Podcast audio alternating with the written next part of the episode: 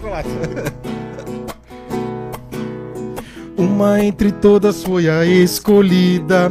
Foste tu, Maria, serva preferida, mãe do meu Senhor, mãe do meu Salvador. Vou olhar a letra, vai lá. Maria, cheia de graça e consolo, venha caminhar com teu povo. Nossa mãe sempre será Maria, Maria. Maria, cheia de graça e consolo, venha caminhar com teu povo. Nossa mãe sempre será. Nossa mãe sempre será. Nossa mãe sempre será. Sabe o que me lembra essa música, André? Não. O fim da missa. É, geralmente Quando toca, toca-se. ela, é. né? tá acabando a missa. E aí o padre faz, né? A bênção final, como é que é? É, Ide em paz e o Senhor vos acompanhe. Não, ide em paz e que o Senhor os alcance, né? Porque já tem gente, indo, tem vai- gente já indo embora, né? Eita, meu Deus. Boa Já- noite, povo de Deus. Estamos no ar depois de longos dias de espera, né, André? A gente ficou uma quinta sem programa. Eu me atrapalhei naquela semana. É, eu também. Porque foi segunda, eu já achei que na terça era quinta. Quinta, é, Furei sexta, todos né? os compromissos. É Exato. que, que era sexta, exatamente. Isso. Então, hoje estamos de novo, retomamos com um programa especial. A gente vai falar de Natal, a gente vai falar sobre catequese, sobre a vida de um cara, de um ser especial, iluminado Vamos falar de São Deus. Bento do Sul. É, dos são bentenses que moram lá, né? Hum. Isso. E eu convido você a já ir compartilhando o link. que- Quem é? o Jair? É. Sabia que quando eu entonei demais ele ia pegar pé. Ai, meu Compartilhe Deus o link, deixa o seu comentário, vai falando aí com a gente, vai mandando no grupo da família, deixando pros amigos também. Já tá quase todo mundo de férias, então você pode e com certeza pode colocar na TV, comer um amendoinzinho, né, André? Já estão mandando foto aqui com, com energético, cerveja. Não bota essa foto aqui, Não, mas enfim. claro, pode né? ser um amendoinzinho, um guaraná, Isto. né, um suco de laranja. Ah, pode ser que era Guaraná, então, aquela cor, né? de- Parecido com cerveja, né? Joguei, que tem um padre ser. aqui, depois eu vou me confessar, tá tudo certo. Boa noite, É. povo de Deus, também quero dar boa noite pra eles, Claro, né? vai lá. Isso, boa noite. Tem a galera que assiste a gente Ai, dos ai. Estados Unidos, manda boa noite pra eles, André. Good night. Ai, pra quem nos assiste dos Estados Unidos. Ai, meu André, Deus. hoje temos um programa muito especial. Vou deixar as honras com você para falar desse nosso convidado, do assunto que a gente Hoje temos um programa muito especial, quer dizer que os outros não foram. Não, é isso mesmo. Ah, É só- só entendi. É que, entendi. É que o, o futuro a Deus pertence e o presente é presente, né? Entendi. Brincadeira, brincadeira. Perdi todo na frase. Vai lá. Como todos os nossos programas são especiais, né? Claro, Sim, eu sim. entendo. Ah, É, Isso até- é uma brincadeira nossa, padre. Toda, toda vida ele fala isso. Que o Hoje o programa- programa é muito especial. Sempre digo, tá, e os outros não foram? A- a- Né? antes de, vamos, antes de- até antes de apresentar o padre e tudo mais, a gente tem que agradecer umas pessoas que algumas coisas mudaram aqui no, no cenário, né, André? Já? Já, claro. Dá pra ver? Deixa eu ver, nem me vi. Ah, dá. Ficou bem diferente. E Ó. eu dobrei, franzi a cortina toda certinha, ele foi lá e bagunçou tudo. a, gente, a gente ganhou, né, André? Uma Ganhamos. cortina. Olha só como a gente até fica mais bonito agora com essa cortina. Vamos olhar lá pra câmera, o pessoal ver, ó. Udi Cortinas. Udi Cortinas, muito obrigado, né? Udi é a irmã da Ivete, isso Irmã mesmo? da Ivete. Cortina de teatro, gente. Ó, franzida. Viu? Um tecido importado. Vale mais É que a fio minha- egípcio? Fio egípcio, do Egito. Isso, do muito Egito. obrigado, Udi. Isso mesmo. Deus abençoe. Bom, isso é tudo uma contribuição para a evangelização, né? E a gente ganhou também os bonequinhos famosos, que a, mãe do padre Tiago faz e ele doou pra gente. Ah, Você é a viu mãe que, dela, É a mãe dele? dele Não que sabia. faz. Olha só que bonito, a gente Santa ganhou. Terezinha do Menino Jesus. E o seu. Chico. E o a gente ganhou Chico. os dois aqui e agora os dois vão fazer parte do nosso estúdio aqui. Eles estão falando lá no. convidando o pessoal para assistir Eu o vi programa. um Você vídeo viu? deles, é, estão querendo roubar o nosso lugar. Azinha e o Chico. fazer- Azinha e o Chico. Isso, Isso. mesmo. A E hoje à noite, vamos lá, vamos lá. Vamos, lá. começar que eu tô ansioso também por esse programa de hoje. Obrigado a vocês que estão. Já podem ir mandando pergunta, mas não sabem quem que é o convidado, né? Sabem porque está no link, né? Sim. Então, temos aqui nada mais, nada menos. essa foi boa, né? Ô, nada José, mais. Você tá ao vivo, né? Você está ao vivo com essa câmera, José. Isto. Ah, você esqueceu de trocar. Isso. Ah, ele mandou a gente continuar. Não, nós vamos Isso. esperar ficar te olhando agora. Isso. Boa, agora ficou boa essa câmera. Pode passar na frente, José, não faz mal. Tu é o nosso Todo amigo querido. É, hã? Todo mundo já viu. Todo mundo já viu. Vamos lá. Vai lá. Temos aqui então Padre Diomar, Diomar. pároco da paróquia São, São Luís Luís Gonzaga, Gonzaga. Matriz. Padre que chegou em Brusque no meio de uma, né, de uma loucura, né, padre, de pandemia. Na verdade foi um ano antes, ano né? antes. É. E lembro-me do Padre Deu pra Diego conhecer junto. o pessoal só, né? Deu pra conhecer e ir pra casa. bem, É, senão deu pra conhecer o pessoal. É, é, é. Boa. Deu pra conhecer o pessoal e ir pra casa, né? Eu lembro que aí um ano depois veio o Padre Diego, né? Ele que veio na, na- Ele veio na pandemia. Ele que veio na pandemia. Em fevereiro e março já fechamos É verdade, é verdade. Que legal. Padre, seja bem-vindo então no programa Andar de Cima, onde já passaram aqui Padre Tiago, Padre Diego, Padre Ellington, né? Ivete, Bruno. Então nós queremos é, que o Andar de Cima seja esse evangelizador, que traga é, novidades, que traga também quem são. Nós queremos é, desmistificar um pouco também os padres, né? Trazer eles para perto e dizer, olha, os padres são os nossos amigos. é, a gente tira do altar, né? Os padres também têm os seus problemas, as suas dificuldades. Porém, são eles que trazem né, o pão vivo do céu, temos os sacramentos, então nós queremos é, desmistificar isso, que hoje sim, os, hoje, como sempre, né, os padres são, os nossos amigos estão mais perto do, do que nunca, né? Então seja bem-vindo, padre, é, sinta-se em casa, já agradeço é, o presente, tem três tipos de chocolate aqui que o pai do padre faz, ó, um branco, um, um mais escurinho e um marronzinho, não dá tem cuidar com Um o que fala. e outro 70% cacau. Ah, ah. É, depende do que fala, dá processo hoje, né? É. Então eu tenho que cuidar com o que fala. Tem o mais escurinho, o menos escurinho. Padre, muito obrigado. Depois nós vamos Também. falar da onde que veio isso. Padre, boa noite. Boa noite, obrigado pelo convite. Também é uma satisfação, né? Depois de ver os outros que por aqui passaram, né? E os bons comentários e poder estar aí, partilhar um pouco da vida, né? Nossa missão, nossa caminhada, especialmente nesse tempo de Natal. Que bacana. Padre Tiago já está aqui se manifestando. Ah, tá ele e dizendo Padre Carlos. Padre Carlos e eu estamos aqui acompanhando. Então, Padre Carlos e Padre Tiago, boa noite. A bênção de vocês. Acompanhem que hoje vocês vão conhecer um cara que vocês não conhecem. E o Padre Carlos me batizou, então ele É, conhece ó, desde pequeno. ó, viu? O Padre, Padre Carlos. Carlos? Qual que é o Padre Carlos? Padre Carlos O é o... Grisalho que está Ah, tá, o Padre Curitiba. Carlos, sim, sim, sim. é, é. Mas ele vai, ele vai embora, né? Vai Não. para Curitiba. Vai pra- Vai Padre pra Carlos, mas depois volta. Padre Carlos. O Padre Carlos. O Padre Carlos, Bate- ele. Você pensou, batizou e hoje ele é, é pároco, né? O Padre que- é pároco. eu tenho que chamar o Padre Carlos aqui pra Ai. ele contar uma piada Qual, meu Deus? do amendoim. Eu não posso contar. Padre Lembra, Carlos- Padre ah, Carlos? isso é coisa do Padre Diego. Aí, Padre Carlos, já estão vindo até aqui falar do amendoim. Não, não, mas ele contou na minha frente essa Ah, piada? Contou. Padre Carlos é uma figuraça, querido. Deus abençoe, Padre. Tem a do muro também. Essa eu não conheço, é? É, que mas me falaram que o senhor também gosta Essa de uma piada de vez em quando, né, Padre? É? Essa dá uma risada. Deus é humor, dizia Padre Léo, né? Com certeza, Deus é com humor. certeza. Padre, deixa, deixa eu perguntar até antes de a gente conhe- de conversar e tudo mais, conhecer um pouquinho quem é o Diomar, né? O padre nasceu em São Bento do Sul, isso? Oh, meu Deus do céu. Igual o André, aí, cidade algo nos maravilhosa. bastidores aqui. É, Ah. descobrimos que ele é de São Bento e eu também sou de São Bento. Aí perguntei idade, mas é mais novo do que eu, então não, não, não jogamos bola junto. Não. Ah. o padre nasceu em São Bento.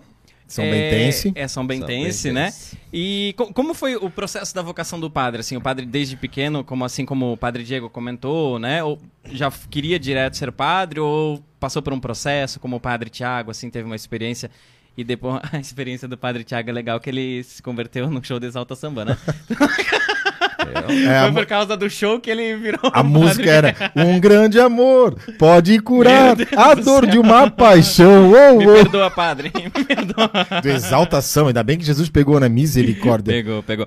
Co- Como foi esse processo pro padre, né? Esse processo inicial de vocação? Na verdade, eu sempre quis ser padre, né? desde pequenininho, então sempre fui à missa, né? Minha família sempre foi de participar da igreja e eu me sentia muito bem. né? Então, não só ia à missa, como depois reproduzia a missa em casa. Né? Olha. Eu gostava muito de celebrar a missa com aquela bolacha Maria, né? Que fazia Ah, de isso de criança?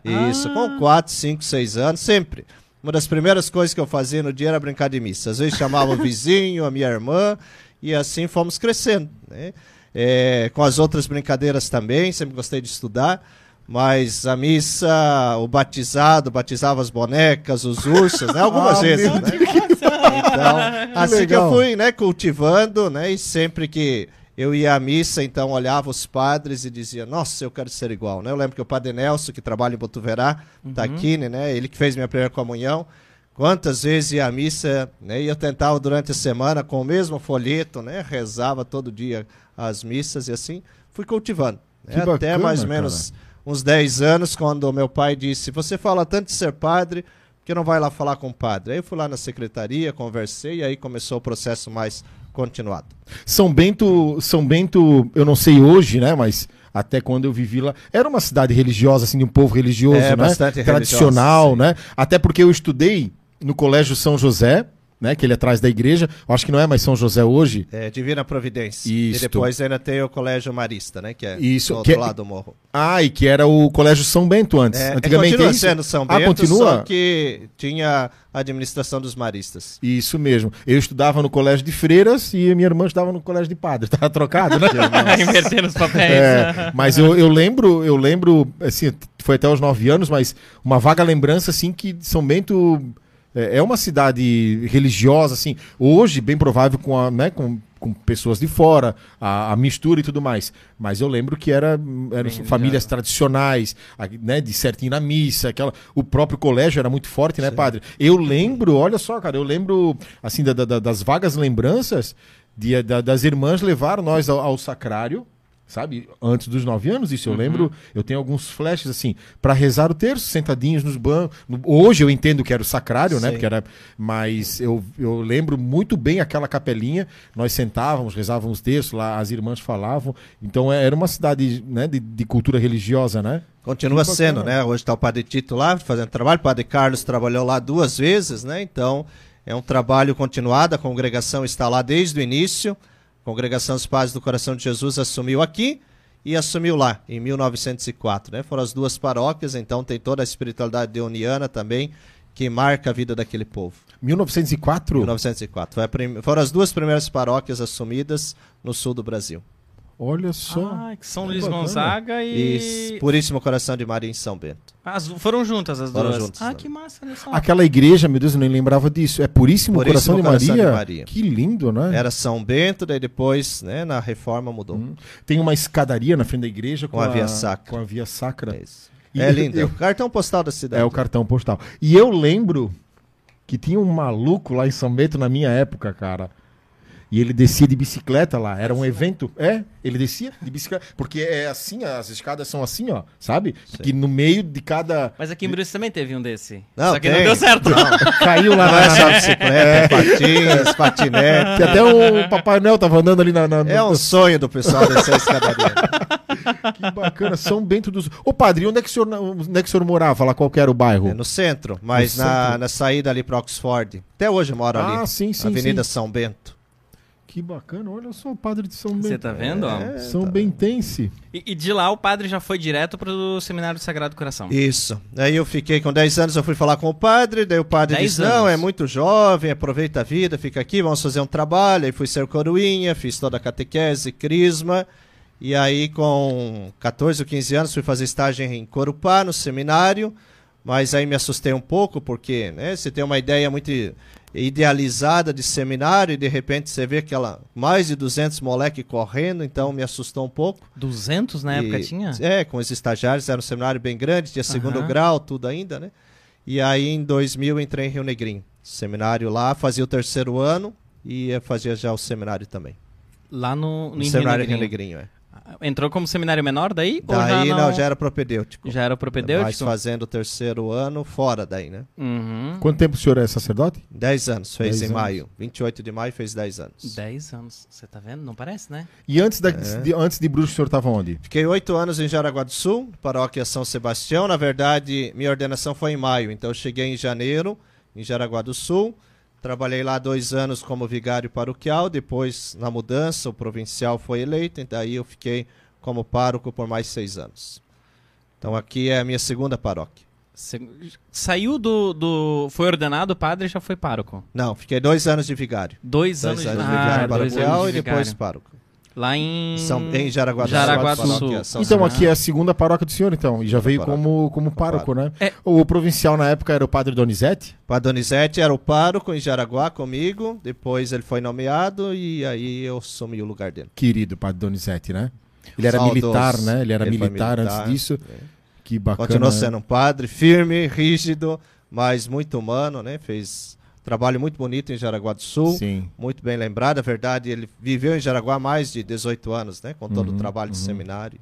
Ele faleceu faz uns. Faz uns... Cinco anos? Seis anos, foi Seis em anos. 2015. é, pensa num homem sério, assim, mas muito Eu não- divertido. acho que eu não cheguei a conhecer. É, eu fui líder dele no acampamento, na verdade, Uhum. conheci ele lá. E ele tinha, e eu- ele mesmo fala isso assim, que ele levou a, ele levou a, a, a, Disciplina. a disciplina, isso, ele levou a disciplina militar assim pro Uhum. sacerdócio dele. Então ele era um, Bacana. tanto que ele, e é, depois ele acho que ele ganhou um aneurisma, alguma coisa É, nesse teve sentido. um tumor no Um cérebro, tumor. Do- nove meses durou, né? Fez cirurgia tudo, mas não, Não não, conseguiu. conseguiu superar. E no amigo secreto eu peguei ele e me pegou.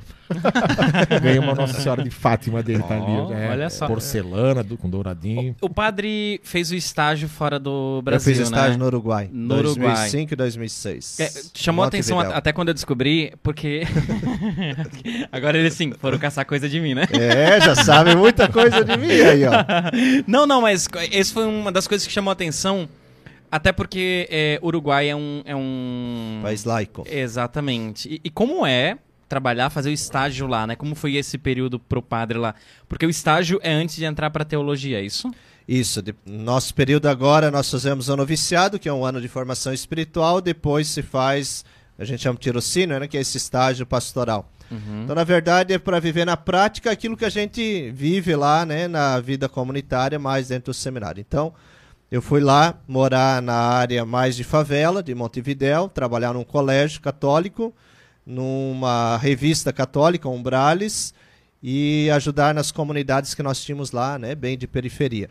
Eram padres italianos, um argentino, os outros todos italianos, e eu e um outro né, religioso brasileiro. E fomos, na verdade, o primeiro objetivo é a vida comunitária, né? Você conviver numa comunidade internacional, intercultural, e assim é o mundo hoje, né? Então essa experiência agregou muito, né? Claro, né, que os europeus têm um outro estilo de evangelizar, então também esse desafio num país laico trazer um estilo europeu, né? Sempre mais difícil ainda. Mas assim, o bom do trabalho, né, era a convivência no colégio. Então você olhar as realidades das crianças, né? Lá é uma realidade em que não se valoriza a família, então você via muitas situações problemáticas nesse sentido, né? A cultura do trabalho é muito limitada, né? Até porque não tem muita possibilidade. Era um país bastante idoso, né? Porque os jovens arriscam a vida tentando, né, ir para o exterior. Então tudo isso gera hoje não só uma um- uma contrariedade à fé, mas uma indiferença. né? Tanto que o arcebispo de lá, agora o cardeal, eh, Daniel Sturla, tem feito todo um trabalho de evangelização para, para que os católicos mostrem a sua fé né? e valorize. Lá onde eu estava havia um santuário, né? o Santuário Nacional Nossa Senhora de Lourdes. Claro que na minha cabeça, quando falava Santuário Nacional, eu imaginava uma Aparecida do Norte, né? Mas cheguei lá, é uma gruta que tem. Então, assim, é, e é toda aberta, uns bancos. Mas no dia 11 tinha muita peregrinação, né? De católicos, não católicos, até os jogadores da seleção uruguai iam lá buscar água benta, né? Para os jogos da Copa do Mundo. Quer dizer, né? Há toda uma cultura muito misturada e que tudo está certo, né? Então, esse foi o maior desafio que nós encontramos lá. Evangelizar, né? No meio de tudo isso. Aprender o idioma, né? E como era limitado, eram dois anos, então foi bastante intenso esse processo. E falava em espanhol. Falava, a minha vantagem foi trabalhar no colégio, porque com criança, quando não sabe o que eles dizem, eu não te entendo, né? E isso a gente ouvia muitas vezes. Aprendemos palavrões, foram as primeiras coisas. sempre. Toda sempre. língua, né? Mas né, isso facilitou muito. Tanto o trabalho na revista, porque aí você estava ali em contato com textos para leituras e assim por diante, e com o colégio, né? A gente dava um pouco de ensino religioso e assim por diante. Padre Diomar, Pergunta. rezo missa aqui na comunidade Águas Negras, Botuverá, e eu tive a oportunidade de comungar com ele. Percebi que ele é uma pessoa humilde. Luciana Graff. Que legal, Ah, Luciana. Muito obrigado. Luciana Eu estive lá na, em Finados, dia 2 de novembro, fui rezar a missa lá para ajudar os padres. E Águas Negras foi parte da minha missão de Uniana Juvenil. Quando teve em Botuverá 2007 2008. No primeiro ano eu fiz nas Pedras Grandes, no segundo ano nas Águas Negras. Então tenho um carinho por aquele povo de lá também. Boto Olha só que Aí, tá bacana, que vendo? bacana, viu? Eu vou, antes de nós entrarmos na, na, na pergunta que eu tô aqui pra angustiado Qual pra fazer pro padre, é, é. Vamos agradecer então as pessoas antes que a gente esqueça, né? Vamos. Dia a gente esqueceu, foi só no. Eu vou até dar uma saidinha pra ver que tá, a gente tá com um- umas câmeras travadinhas aí. Então pra eu vamos dar uma lá. olhadinha. Vai lá enquanto isso eu agradeço então. Exatamente, fechou. Vamos lá. Povo de Deus que nos ajuda nessa evangelização. Então, muito obrigado a todos, a todos que nos ajudam. Tem muita gente, padre, que, que nos procura para ajudar. Nós nunca fomos pedir nada, né? As pessoas nos procuram para nos ajudar. Que coisa é, boa. né? É, pra, eles sabem que nós precisamos para evangelização, que nem todo o arsenal que tem aqui que as pessoas não, não veem, né, as câmeras. Então tem muita gente que nos ajuda, não quer que não quer se manifestar. Então muito obrigado a todos vocês que nos ajudam e as empresas também, porque nós temos um trocadilho aqui com elas, padre. Né? Nós anunciamos, nós colocamos aqui é, rodando durante o programa esses que, que nos ajudam, né? Então a Beto Pães em- na pessoa do Evandro, da, da, da Rafaela, a Reds Tecnologia do Rafael, Pérola de Pano da Rafaela, Monfit da Ivete, Areias Baifos, Cíntia e o Ângelo, a Perfil Alumínios, temos a Monumental Assessoria do Marcelo, temos também a Infocenter do Alan, que todos esses que, que nos ajudam a manter esse a manter esse programa, porque queira ou não, que nem o Dione já tá lá, ó, eles estão vendo que alguma coisa não tá funcionando direito e para Deus, né, padre, nós sempre queremos algo bom, bom, né? Não queremos fazer de qualquer forma, por isso que demorou também um pouco para a gente montar esse espaço. Ele é pequeno, mas é o que a gente precisa, né? Então tem todos, todos esses cuidados. Muito obrigado, Deus pague cada um conforme a necessidade e ano que vem estamos aí de volta. Vamos Esse lá. foi um, aproveitando, né, já que tá Vai falando. lá, por Esse favor. foi um dos, acho que, elementos que agregou muito à pandemia à igreja, né? Nós também, como paróquia, investimos muito em comunicação. É verdade, Também é. temos, né, a pastoral, né, com os nossos eh, patrocinadores, porque é assim, né? E a igreja precisa, né? Jesus sempre usou das melhores maneiras para comunicar a palavra, e esse é o alcance que nós temos, né? É então, verdade. Acho, né, que nós, enquanto igreja, né, fizemos um caminho bonito como paróquia, nós nos empenhamos muito, não só no material impresso, mas também né, em todo esse material de, digital, todo esse alcance que nós temos. E graças a Deus, né, o povo de Brusque também, né, ajuda muito, facilita muito isso. E né, essas parcerias que nós fazemos agregou muito. É. Uma da. Uma, um- realmente uma. Ah, é verdade, a Divino Talento vai lançar uma coleção Carla Kutz em breve. Olha só que bacana. Divino Talento também é uma, uma colaboradora nossa. Muito obrigado, padre, por ter lembrado. E é um- uma. É mesmo? É? Então tá, olha só, gente. Vai cair o nosso sinal por uns 30 segundos. Intervalo. Um intervalo, isso. Mas o Espírito de Deus se move neste lugar. Está aqui para consolar. Está aqui para libertar. Está aqui para guiar. O Espírito de Deus está aqui.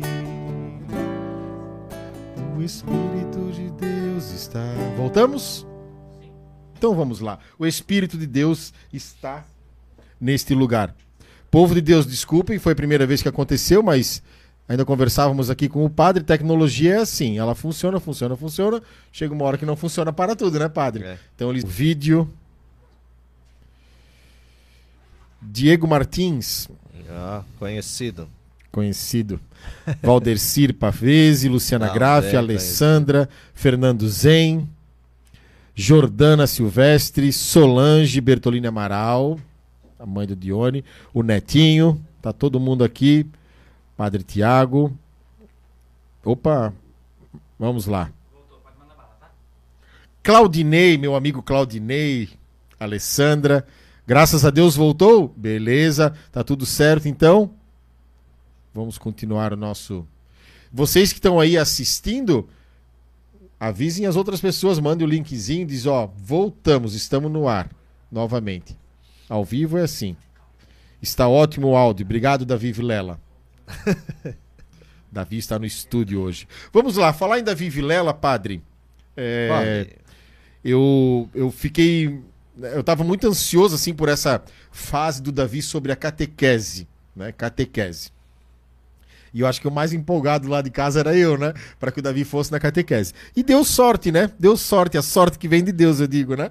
A sorte que vem de Deus de colocar ele na matriz. Claro, minha comunidade é a Zambuja, mas não dava nos dias e tudo mais. E consegui conversar lá com a secretária, com a ordem do padre, né? claro que a preferência é sempre da comunidade, né? Eu queria trabalhar aqui com eles, mas ah, a catequese com eles, mas enfim, que bom que deu lá. E nas primeiras reuniões eu fui com o padre, né? Padre Diomar, é, aqueles seis encontros também. E eu acho isso tudo muito fantástico. Né? O, o, o IVC foi um grande sopro do Espírito Santo dentro da igreja. Vamos lá, padre. Catequese. Qual a importância da catequese? Até quero trazer Papa Bento XVI, que por muitas pessoas, até por católicos, foi não foi tão compreendido com a catequese, né? Penso que ele quis dar uma reformulada, uma acendida, é, uma organizada, uma atualizada na catequese. E eu vejo que o senhor gosta muito da catequese também. Qual a importância, padre, da catequese? O que, que o senhor está vendo sobre o IVC? Fale para nós, por favor. Primeiro, uma mentalidade que se tem é que a gente faz catequese para receber um sacramento. Né? E esse é um problema que nós temos. A catequese não é para receber um sacramento, a catequese é para formar cristãos, formar católicos e inserir numa comunidade de fé participativa, ativa, comprometida depois nos trabalhos pastorais e assim por diante. né? E esse trabalho não se faz sozinho. Esse trabalho se faz com a família. E aqui está a sacada do IVC. Porque o IVC não é o pai e a mãe que delega o filho para a igreja, para um catequista que é voluntário e nem sempre tem toda a formação necessária, mas tem fé, tem vida de comunidade. Mas é uma participação, uma somatória daquilo que o pai e a mãe fazem em casa, daquilo que a igreja oferece para dar qualidade a essa formação e para que os pais continuem fazendo em casa também. E além disso, para que juntos os pais e a família toda façam um processo de participação na vida da igreja. né? Porque nós entendemos que às vezes o batismo, né, e entre o batismo e a catequese é um período que não se faz nada, se faz muito. Os pais ensinam a rezar, os pais ensinam os valores, os pais trazem a missa, mesmo que a criança está lá correndo, brincando, às vezes distraído, mas está ali. né? Então, o que o IVC quer propor nesse processo de cinco anos continuado é de que a família seja protagonista na evangelização, mas que ela também colha os frutos dentro da sua casa. Por isso o encontro com os pais, por isso as celebrações em família, para que a família viva esse processo de amadurecimento da fé. Eu, eu achei fantástico porque é, o IVC trouxe as famílias para a igreja, né? Isso que, que foi uma grande, que o senhor falou, uma grande sacada, né? Trouxe as famílias, né? Porque realmente eu, eu falo, eu como pai, assim, é, eu via que realmente estava algo distante, né? E, e o IVC, esses encontros, os encerramentos, né? Coisa mais linda. Esse, esse mês eu pude participar é, de três encerramentos, depois participei com o encerramento do Davi. Então, essa proximidade, né? Essa proximidade. E olha só, padre, e não só a catequese com as crianças, mas também a catequese com o adulto, como aumentou a catequese dos adultos, né? É, na verdade, a igreja tem feito um processo, e o Papa Francisco tem continuado, né, o que o Papa Bento já fazia, Isto. de entender que a vida cristã é um processo. E a catequese, ela favorece esse processo. Então, assim, não tem mais curso de batismo. É uma catequese para os pais e padrinhos, preparando para né, o sacramento do batismo. Não existe mais curso de noivos. É uma catequese de 10 encontros de amadurecimento do sacramento do matrimônio, da vida do amor e assim por diante. Né?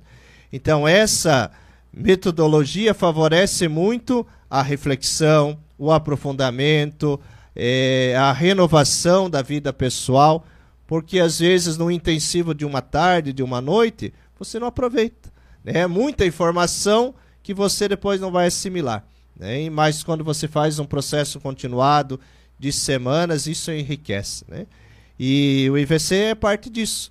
Então, claro, né? Um dos desafios nosso é ter catequista para cinco anos, porque a ideia é que o mesmo catequista assuma a criança ali no 8, 9 anos e vá até o final da crisma, a mistagogia da crisma, né? E é um processo que nós precisamos também ter o comprometimento do catequista para fazer bem esse caminho, e claro que isso exige formação, porque uma coisa é você preparar uma criança, outra coisa é você chegar lá com um adolescente, muda-se também o processo de cada um dos catequizandos, né? E é um processo que nós vamos fazendo. O que eu sempre tenho pedido às nossas coordenações é que não se invente nada, mas que se faça o caminho.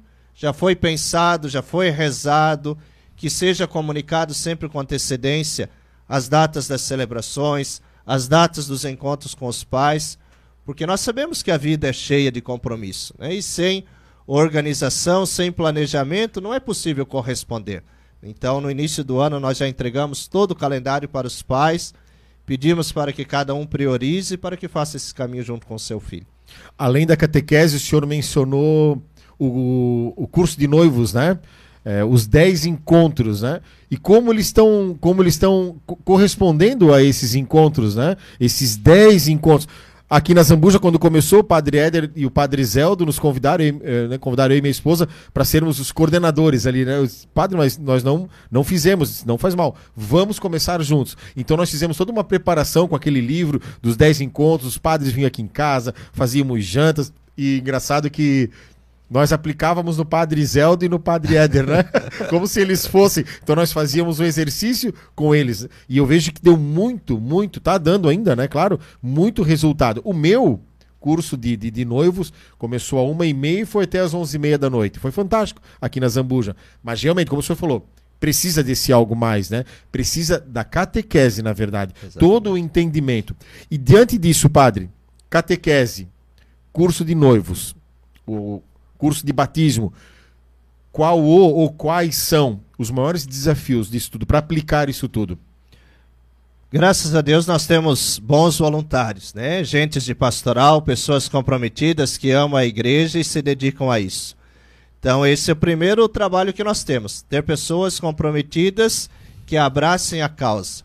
É um trabalho é, que toma seu tempo, que exige preparação, mas é um trabalho feito com amor. Claro que muitos não têm muito conhecimento, não têm né, toda a pedagogia, mas essas catequeses justamente é para não ser palestra, é para ser partilha. Então o catequista partilha da sua vida de fé, motiva a reflexão e cada né, pai, padrinho, né, noivo, vai também partilhando a sua vida e isso vai criando vínculo. Porque esse é o grande desafio da igreja, criar vínculos, que as pessoas se sintam irmãos, se sintam membros de uma família em que tenha a liberdade de partilhar do, das coisas boas, dos momentos difíceis da vida. Né? Então, primeiro desafio é você sempre ter agentes de pastoral, segundo, preparados. Né? A formação, a capacitação, a experiência de fé de cada um, isso agrega muito. Né?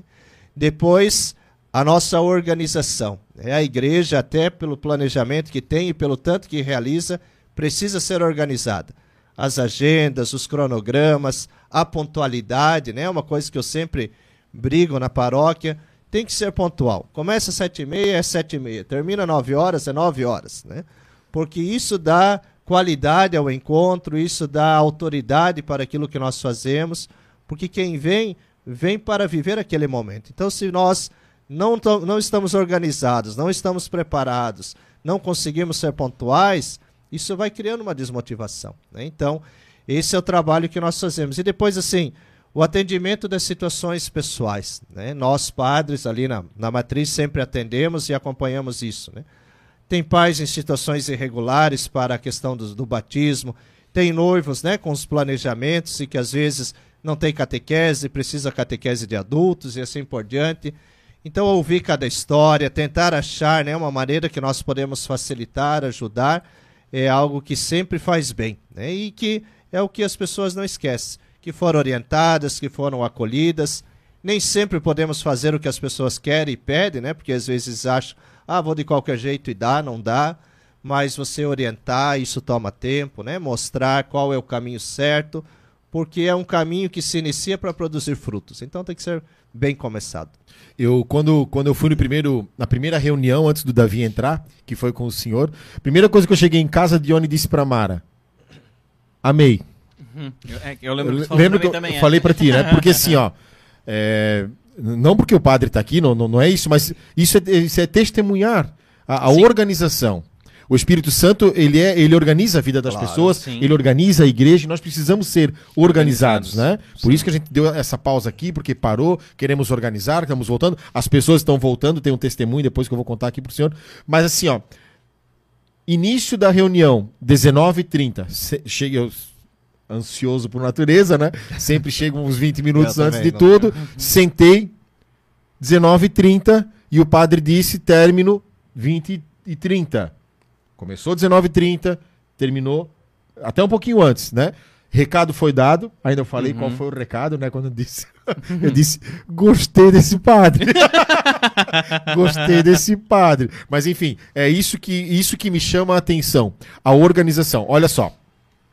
É, diante disso tudo, tem um grande testemunho, padre, sobre esses encontros de catequese. E não foi porque eu fui convidado e foi comigo, né? Eu tenho, eu tenho essa graça de participar de muitas festas de família, de restauração, festa que eu digo por causa de bodas de Caná, né? É Sim. uma grande festa onde o, o casal Partilha, né? convida Jesus a estar no casamento, né? Uma grande partilha.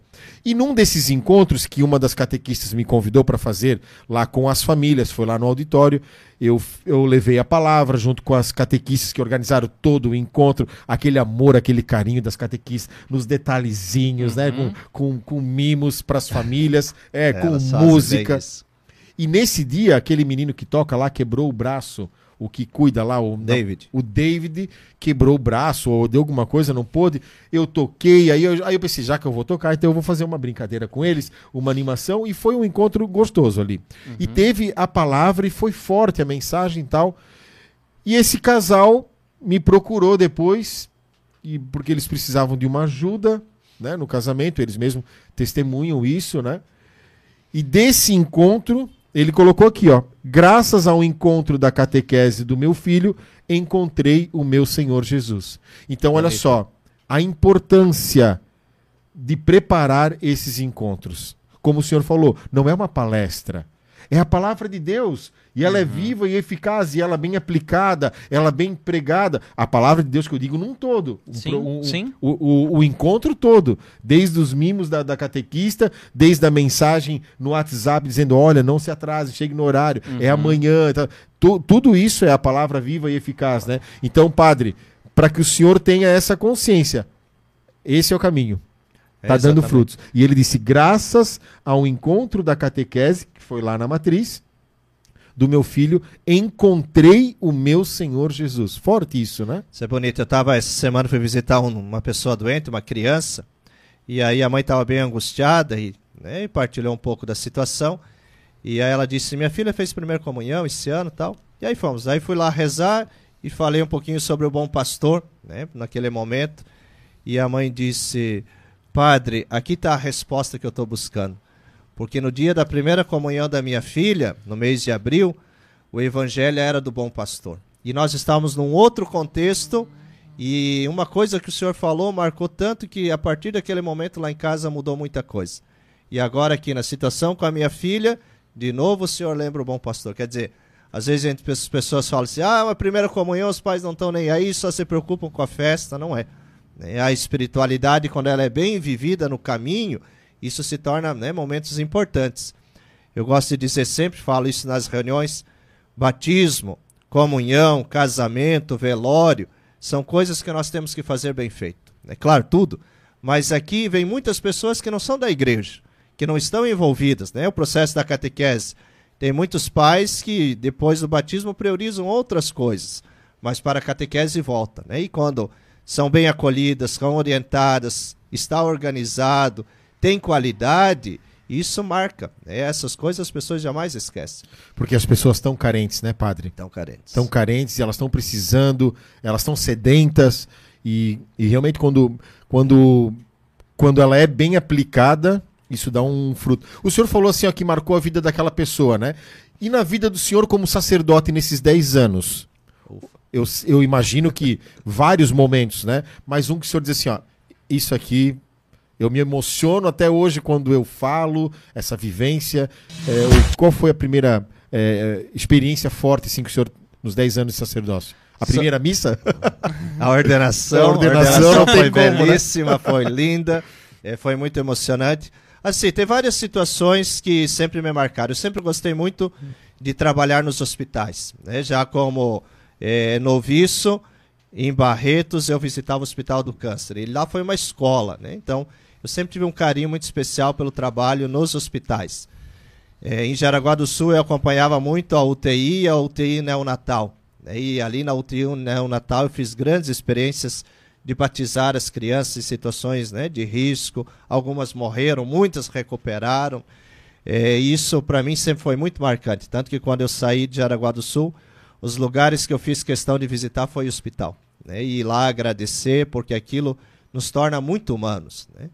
Então essa foi uma experiência né, sempre significativa. E há muitas histórias. Né? Tenho muitos amigos que eu fiz nesses momentos mais doloridos de hospital. A primeira unção que eu dei, né, eu lembro que a unção, depois eu fiz o sepultamento, depois fiz a missa de sétimo dia. Então você acompanha né, o processo não só Da- da, dessa pessoa mesma doente, pessoa. Da mas mesma da pessoa. família, é. Foram duas semanas que eu visitei.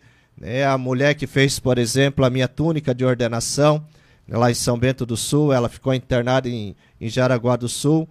E quando eu fui lá dar unção, né, depois da unção ela faleceu. Então, quer dizer, né, você poder retribuir com amor aquilo que foi feito com amor. Né? Mas, assim, as coisas né, de padre sempre são significativas, porque a gente vive os momentos mais importantes da vida das pessoas, os batizados. É lindo fazer batizado. Seja um, três, dez no mesmo domingo, mas você poder ver a alegria dos pais, tirar foto com eles, né? Eu sempre falo, e até para o padre Tiago, né? Para nós é mais uma foto, mas para o povo é a foto com o padre, foto. né?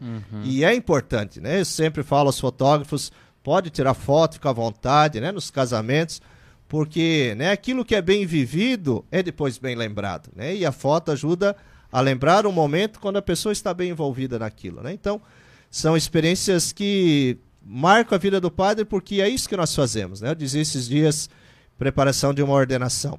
Celebrar a missa, é, ungir em- do- enfermos e atender os pecadores é coisa que só o padre pode fazer. E se nós não fizermos, ninguém vai fazer. Então tem que fazer bem. Né? Para isso que nós somos ordenados e é aqui que está aquilo que é o essencial nosso na vida, né? E nossa presença neste mundo. Que bonito, né? Ó. Forte, né? Forte Eu- demais. certo. E vale a pena. E eu vejo assim, né? Olhando aqui a Claro. nossa paróquia, tem o padre Flávio com seus 90 e poucos anos, que fazia isso com tanta alegria, o padre Adilson com 79, extremamente empenhado, o padre Carlos, né? 72 anos, tinha o padre Diego, tinha o padre Alessio, quer dizer, as várias gerações, agora o padre Tiago, que está lá conosco, o padre Paulo, né? E a gente vê esse mesmo entusiasmo, essa mesma dedicação, e isso enriquece a nossa vida, porque vale né, a pena olhar o todo e dizer aquilo que a gente faz bem, faz com amor, aquilo faz bem para a nossa vida também. Qual- só deixa eu ver uma coisa. É, qual foi o ano que o senhor se ordenou? 2011, 11, né? 28 de maio Era de friozinho 2011. naquele tempo? Era o dia mais frio de São Bento naquele ano. É sério? O padre Tiago colocou assim, ó. Muito frio na ordenação do Diomar. Povo que veio de longe quase congelou. Foi um dia como amanheceu de hoje aqui, um céu azul, fresquinho, mas depois, final do dia, foi muito frio. Nossa, São e Bento a não- primeira missa foi congelante. Congelante. São Bento é. triste. Também por isso foi marcante, né? Ó, Também claro. foi marcado. eu acho. lembrou, né? Claro. O padre, o padre Tiago lembrou. Claro ficou marcado. Não, mas o, o interessante que o Padre Diomar até comentou é a gente ver isso vivo na paróquia, né? Porque a, a gente vê nas mídias sociais, na paróquia, as transmissões das missas também, como são feitas. Até é, muita gente que casa lá, a gente acaba acompanhando pelos, uh, como as pessoas marcam nas histórias e tudo mais. Então, pra gente viver de fora, assim como leigo, o que a gente não pertence à matriz, mas a gente vai quase mais na missa lá do que na nossa paróquia mesmo, né? Até pela, por essa comunicação que se tem e o amor que se faz, né? Então, não eu... que as outras não tenham, né? Exatamente. Mas é, eu acho que não é pecado essa identificação, né, padre? Não, assim. Não, não é pecado. É, hoje a paróquia é mais afetiva do que territorial, né? As pessoas Exato. É, isso mesmo, vão isso por vários mesmo. setores e horários de missa. Tem muitas coisas. Cada uma que, com a sua particularidade, com o seu carinho, com a sua acolhida. Exatamente. A, até o padre falou é, final de semana isso. eu vou na missa aqui, dia de semana eu vou na missa lá. É, é a mesma questão.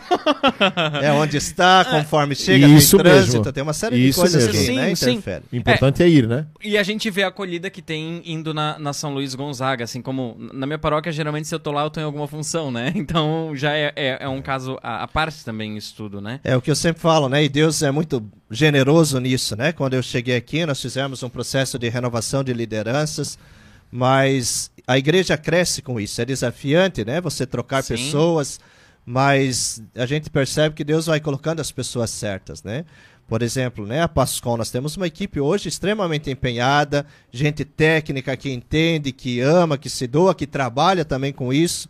E isso dá qualidade, com né? Certeza. Isso ajuda muito. Nós fazemos parceria com outras empresas que favorecem, né? E isso em outros setores também na administração, né, nos outros trabalhos pastorais e algumas assessorias que nós temos, porque o padre não consegue fazer tudo. Né, e o padre tem que delegar e tem que confiar em quem está. Né, então, esse é um exercício que nós sempre temos que fazer. Né?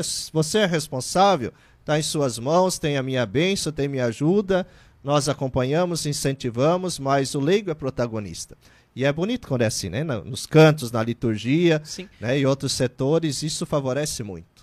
É, e é bonito porque é, o que eu vi bastante na época da pandemia é que o pessoal não podia ir à igreja. E a igreja teve que se reinventar para ir às pessoas, né? E as igrejas que foram além, que acreditaram nesse serviço, não é porque eu sou da Pascom, mas as igrejas que acreditaram nesse serviço hoje colhem esses frutos. Exato. Porque eu vejo como tipo uma retribuição que tipo assim, ó, a, a igreja não me deixou faltar. Me entregou uma missa online, me entregou um, um a gente viveu uma quaresma, né? Um sábado santo que foi é, basicamente só, só online. Virtual. Só, só virtual. Então, é, é foi bonito, assim, é, essa maneira de transmitir, de chegar às pessoas. E isso, com certeza, é, atrai o fiel. Né? Naquela né? ocasião, né? Porque nós, assim que fechou a pandemia, no dia 17 e no dia 18, o padre Diego disse: vamos transmitir as missas da casa paroquial, né? E uhum. começamos lá com o celular, um, depois dois, e fomos indo, né? Mas aí para a Semana Santa daquele ano nós fizemos a parceria com a TV Brusque, né? E aí toda essa equipe, porque a Semana Santa é muito rica de detalhes. Né? Exatamente. E no celular nós íamos ficar muito distantes, né? Então uhum. nós tivemos ajuda, doações financeiras de outras pessoas, mas de fazer aproximar o mais próximo de estar ali na igreja que nós pudermos, né? Nos símbolos, nós ambientamos tudo como se tivesse o povo, para que quem estivesse em casa pudesse viver a Semana Santa, né? Sim, as pessoas colocavam cruz nas casas, palmas nas palmas, casas. que lindo, Exato. né? E, e, era bonito a gente andar nas ruas e ver esses gestos nas Nós casas. Nós fizemos até né? um e-book que já tinha todas as orientações, né? Eu recebi, isso mesmo. Né? A todo o cronograma, né? E para nós padres foi muito bonito, claro, né? Sofrido não ter o povo, mas foi o único ano que nós pudemos rezar juntos a Semana Santa. Nós não tínhamos outra coisa para fazer, não tinha atendimento, é e nós estávamos ali, né? Todos os padres celebrando, vivendo a nossa fé, partilhando a nossa vida Teve religiosa. Teve benefício né? também esse isolamento, então, né? Foi algo que para nós foi um momento de graça, é. de bênção, né? E de lembrar que a gente não é padre só para os outros. Nós não rezamos a missa só pelo povo. Nós rezamos para nós, faz bem para a nossa vida também, né? A vida espiritual até nós como família, né, poder ficar mais em casa, acompanhar o Davi na escola, sentado lá dele, lembrar de coisas que, né, que eu também não não, não É aquela lembrava. questão trazer para perto, né? Trazer para perto. É, Ô padre, que... deixa eu perguntar uma coisa aqui, ó. Antes aqui a Gisele está dizendo assim, ó, muito bom esse programa. É, bom assistir vocês, André Dione e Padre Diomar, parabéns. Aí a Jordana disse assim, ó, obrigado André e Dione por nos proporcionar conhecer os nossos padres. É isso que nós estávamos falando antes dos bastidores, né, padre? Padre Diomar, muito querido e sábio. Que bacana, que bom. Esse é o É nosso, bom, realmente, o nosso, o nosso objetivo é esse, Lançaram né? uma profecia aí pra mim também, né? É, aí ela pagou. Muito sábio o padre Dione, a Ivete colocou. Ah. Aí ela pagou porque foi Dione, Diomar, né? Tudo. Aham. Ô, padre, é, deixa eu perguntar algo pro senhor antes de nós entrarmos Que é, no é outro o momento assunto. que ele mais espera, eu acho, né? Não, não, esse Ah, não, tá. esse não. Mas assim, ó, como o senhor ficou oito anos em Jaraguá e de repente vem a notícia, Padre Diomar, o senhor vai ser pároco da paróquia São Luís Gonzaga. Por que eu falo isso? Eu sei que tem um peso na paróquia, né? É a paróquia de Brusque. Queira ou não, em alguns pontos ela é referência, né? Até em muitos pontos Sim. ela é É, referência. chega, chega a ser um ponto turístico, às vezes. Também Eu é. acho que é, É. é como um ponto turístico. Quando o senhor. Claro que eu, eu penso que nessa história dos padres aí, né? Tem muitos. tem rumores, esse vai pra lá, eu acho que esse vai pra cá. Eu penso que tem, tenha isso, né? Mas quando disse assim, ó, quando foi afirmativo, Padre Diomar, o senhor vai pro Brusque. Brusque ser pároco da matriz, da paróquia São Luís Gonzaga. Qual foi o primeiro pensamento, o primeiro sentimento, o que, que gerou naquela hora? Na verdade, foi um caminho, né? Não foi nada pego de surpresa, né? Ah, aí. Por Aí, que, por que, eu não fui estudar? por que, que eu não fui estudar pra ser padre? Ah, Viu? na verdade eu fui, né? Mas voltei. Na verdade, É. sim, eu já estava oito anos. Era o meu oitavo ano em Jaraguá do Sul, sexto de pároco, que normalmente seis, sete anos de pároco, né? É, é um processo de transição. Então, isso era algo que né, eu já estava ciente e o coração vai se preparando. Claro que a saída de Jaraguá sempre né, foi marcante, foi dolorida, até Teve porque era uma a minha história lá, primeira é? experiência, É. tem várias questões. Né? Segundo, eu faço parte do governo provincial, do conselho provincial, e fazia na época em que eu fui transferido, né? Então, assim, Ah, não, mas ah. isso não, esse não é título, é só trabalho. Na igreja toda função é mais Ah, trabalho, é. mais reuniões, tem muita reunião.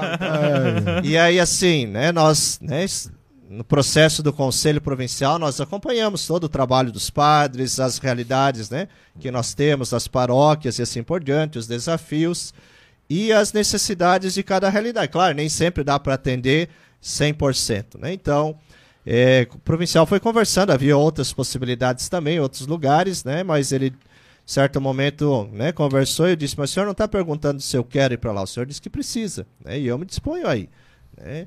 Mais difícil não é ir para Brusque, é sair de Jaraguá do Sul, pela história de oito anos, a primeira paróquia e assim por diante, né? e Tem uma eu- diferença, né? Viu? Não é ir pra Brusque, é sair. sair. Que É, legal, sair. né? Que Então, bacana. assim, né? Claro, eu conversava com o Padre Carlos, que eu já tinha mais contato aqui, né? Nós sempre fomos muito próximos, né? Conhecia um pouco da realidade aqui. O que mais assustava? Primeiro, assim, é uma paróquia grande, né? São 12 comunidades, é a paróquia, é a matriz da cidade, né? Jaraguá também era, mas aqui Tem uma história tem tudo toda, isso, né? né? É o pároco, né, de Brusque, como o pessoal fala, né? Aqui, né, a função do pároco, ela é muito, né, valorizada, né? E tem o seu peso muito grande. Mas assim, o maior desafio que, né, eu achava que ia encontrar, mas foi muito tranquilo, era trabalhar com os padres, né? A paróquia tinha seis padres, mais os padres do convento, mais os padres da casa Padre Dion, essa mentalidade, né, de que cada comunidade era quase uma mini paróquia, que nós, né, fizemos um processo de transição. Então, isso que mais me preocupava, como integrar né, cada padre, cada, qualidade para né, o trabalho comum. né?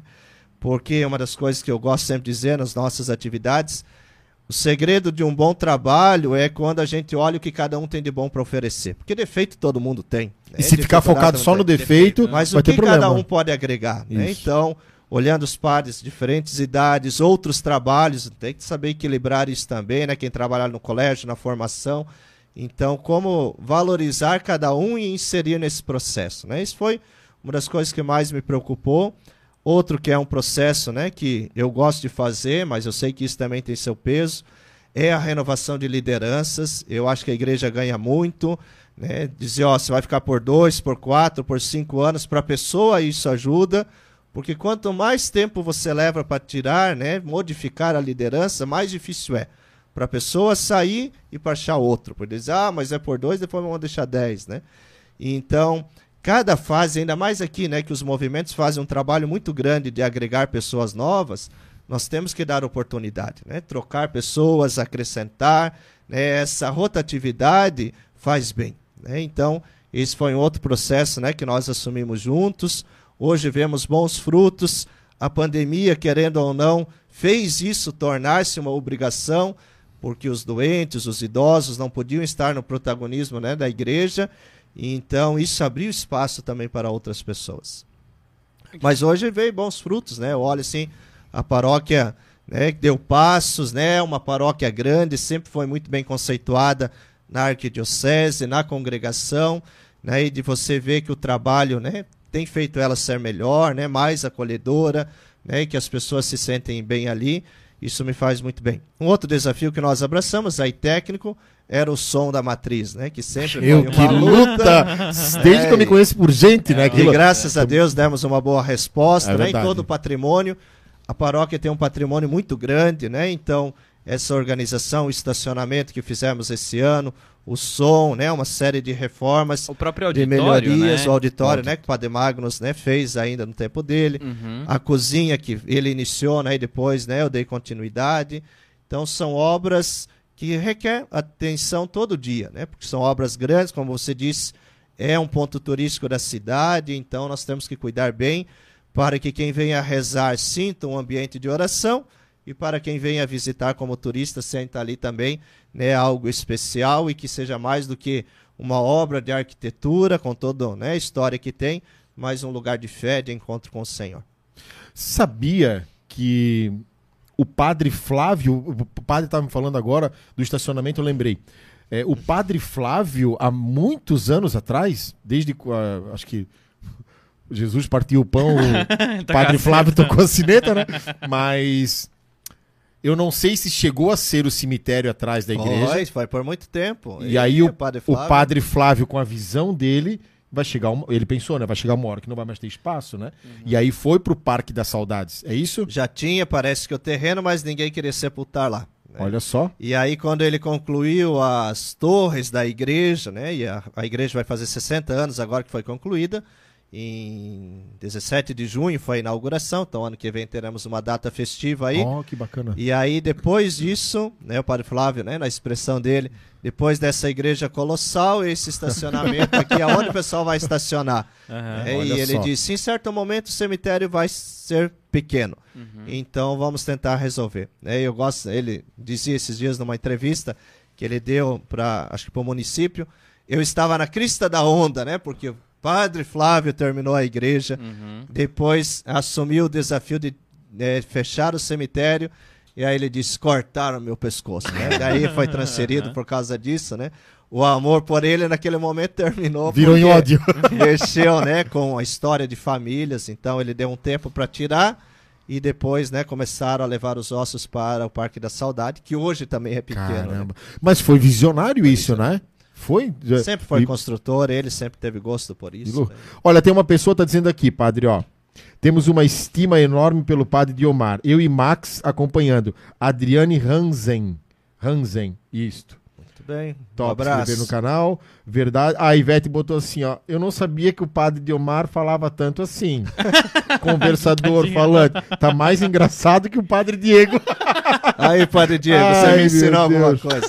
Viu? Não, ó, verdade, a... assim, ó, isso é uma coisa interessante. Porque as pessoas olham O padre Diego foi embora de Brusque porque o padre Diomar mandou ele embora. Isso aí pode ai, chamar os dois aqui que é. conta toda a história como foi. Eu disse, ai, Diego, ai, diga ai. não, mas o provincial foi mais importante. mas isso é uma coisa interessante, porque assim, a figura do padre já é uma figura mais séria, né? Uhum. É do pároco ainda mais, até pelos trabalhos que nós temos, né? E às vezes as pessoas eh, confundem muito sério com o bravo. Né? Eu uhum. escuto isso toda semana. O senhor é muito bravo. Eu falo, não, não sou. Eu só sou sério. É. E a seriedade não significa ser bravo, né? Mas eu gosto muito, né? De conversar, de conviver, de estar com as pessoas, né? De celebrar, de fazer as coisas do padre. Faço isso com alegria. Claro que na seriedade que pede o momento, né? Não vou lá na, na, missa ficar brincando, né? Ou outra atividade. Mas as pessoas sempre falam, o senhor é muito bravo, o senhor é muito fechado, né? Mas não é. Ô é, padre, e nessa, é de, e nessa de seriedade, não sei como pároco ou como lá em Jaraguá, né? Conta para nós uma pérola aí, uma pérola, que é algo que aconteceu que foi engraçado, que lembra uma dos outros padres pra ele ver se lembra uma também. Deixa eu pensar aqui. O padre O Diego padre- trocou o nome do santo na, na missa, Trocou, né? é, era Santa, era uma outra santa, ele era Santa Teresa, ele falou Santa Rita, acho que uma coisa assim, né? alguma coisa assim. O padre Tiago conversou com a menina e era um menino, uma menina era uma menina na Era uma menina e ele chamou de menino, né? Isso. Ah, o Alguma Padre Tiago tem nesse mais 5, sentido. 6. É. Daí... Padre Ellington é um, é um, é um poço de pérola, né? Ah, Padre Elton. Jogamos muita bola juntos. Ó, Ele falou hoje, ele falou, É. ele veio aqui em casa, fez uma visita, trazer um presente. Ah, eu vi. Aí ele foto. disse. Ah, Ele, é, é, Ah, é, não, tá qual- qualquer, dia, qualquer dia nós vamos chegar na confissão, nós vamos dizer, padre, pequei. É, eu sei, eu te sigo no Instagram. As confissões vão ser assim agora, né? Virtuais É? e. O, tá todo mundo explícito, né? É, É. é, tá todo mundo corre, postando. corre seu risco. Vaidade das vaidades, diz Eclesiastes. Vai ser Vamos lá. uma das coisas que me aconteceu que eu lembro aqui, né? Deve ter outras, mas eu não- foi uma vez que nós tínhamos missa especial para os casais, né? Que faziam aniversário de casamento e assim por diante. Eu tava lá na porta colhendo e dizendo, Isso, ah, aqui em Brusque? depois, não. Aí, né, quanto tempo você faz, né? Que casou, que vem renovar, 10 anos, 5 anos, 20 anos. Daqui a pouco veio dois senhorzinhos, ele trazendo ela no braço, falou, olha que bonito, depois quantos anos vocês querem, vem renovar o casamento? Nós somos irmãos. dois irmãos estavam vindo pra mim. Mas o que, que eles foram fazer lá? Ah, Eles foram pedir a benção ou não? Não, eles estavam entrando pra missa, né? Acho que eu nem sabia que Oh. tinha as bodas. Ah, né? Essa é boa.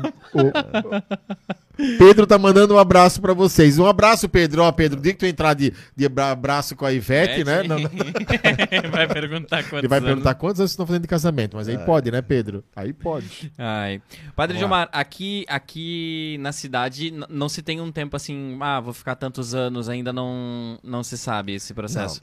É, eu tô três anos, né? Vou fazer três agora em fevereiro. Uhum. Na verdade, eu espero ficar pelo menos até o final do jubileu da paróquia, né? Ano que vem, em julho, nós vamos iniciar a celebração dos 150 anos da paróquia, que vai completar dia 31 de julho de 2023. Então, né, no planejamento, eu tenho muito ciente isso, né? De que 2022 e 2023 eu estarei aqui, depois talvez 2024, porque fecharia os seis anos, né? Vamos fazer um Mas hashtag. Seu Costa, seu Padre Costa, que eu não lembro o nome dele. Padre é é? Cildo. Padre Sildo? Cildo. Cildo. Sildo. Cildo.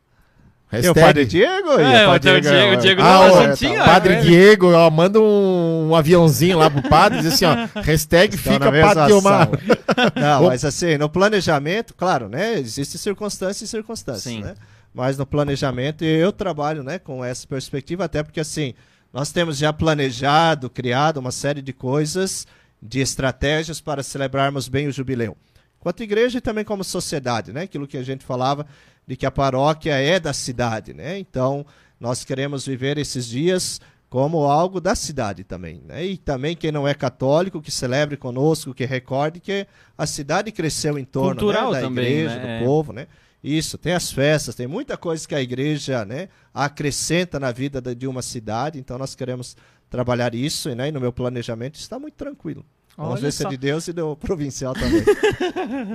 A São Luís Gonzaga, o senhor, no caso, é pároco da São Luís e cuida também dos padres do, do convento? Não. É, eu sou pároco da Paróquia São Luís, que pega a matriz, mais 11 comunidades. E tenho ali comigo hoje o Padre Paulo, o Padre Tiago, o Padre Carlos, o Padre Adilson, né, que estamos ali. E depois nós contamos com a ajuda das celebrações com os Com os- padres do Ah. convento e da Casa de On. Então, assim, até tempos anteriores, os padres do convento e da Casa de On assumiam algumas capelas. Então, Uhum. eles tinham toda uma autonomia de fazer o trabalho pastoral. Né? Diminuíram os padres, né? as comunidades cresceram, o número de pessoas e assim por diante. E depois. tá bom, chocolate, né? Desculpa, e ele padre. fazendo um barulho, Barulho. aqui.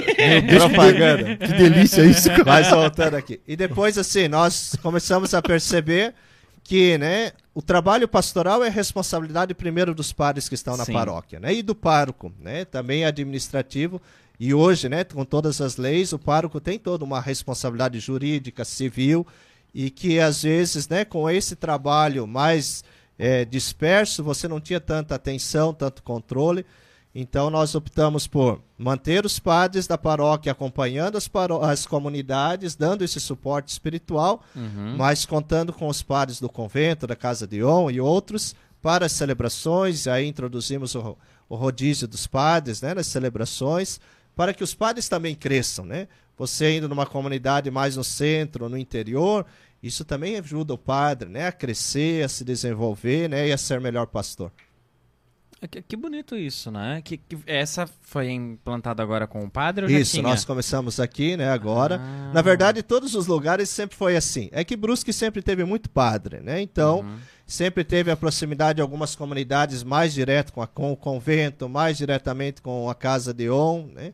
E, mas hoje nós vemos os padres também do- da formação são, men- são em menor número, tem sua exigência, os padres que trabalham no colégio, na faculdade, têm as suas burocracias, as suas aulas, né? Então, nós não podemos exigir deles que sejam vigários paroquiais, né? Eles Sim. são colaboradores, né? Porque eles têm Os funções, vigários né? paroquiais são os que estão ali, tanto que hoje nós não temos na casa paroquial nenhum padre que dá aula. né? O padre Adilson ainda acompanha a TCC, mas quem está ali está integral, para atender o povo, para estar no expediente, para visitar os doentes, né? para acompanhar as comunidades, porque foi para isso que ele veio, né? trabalhar.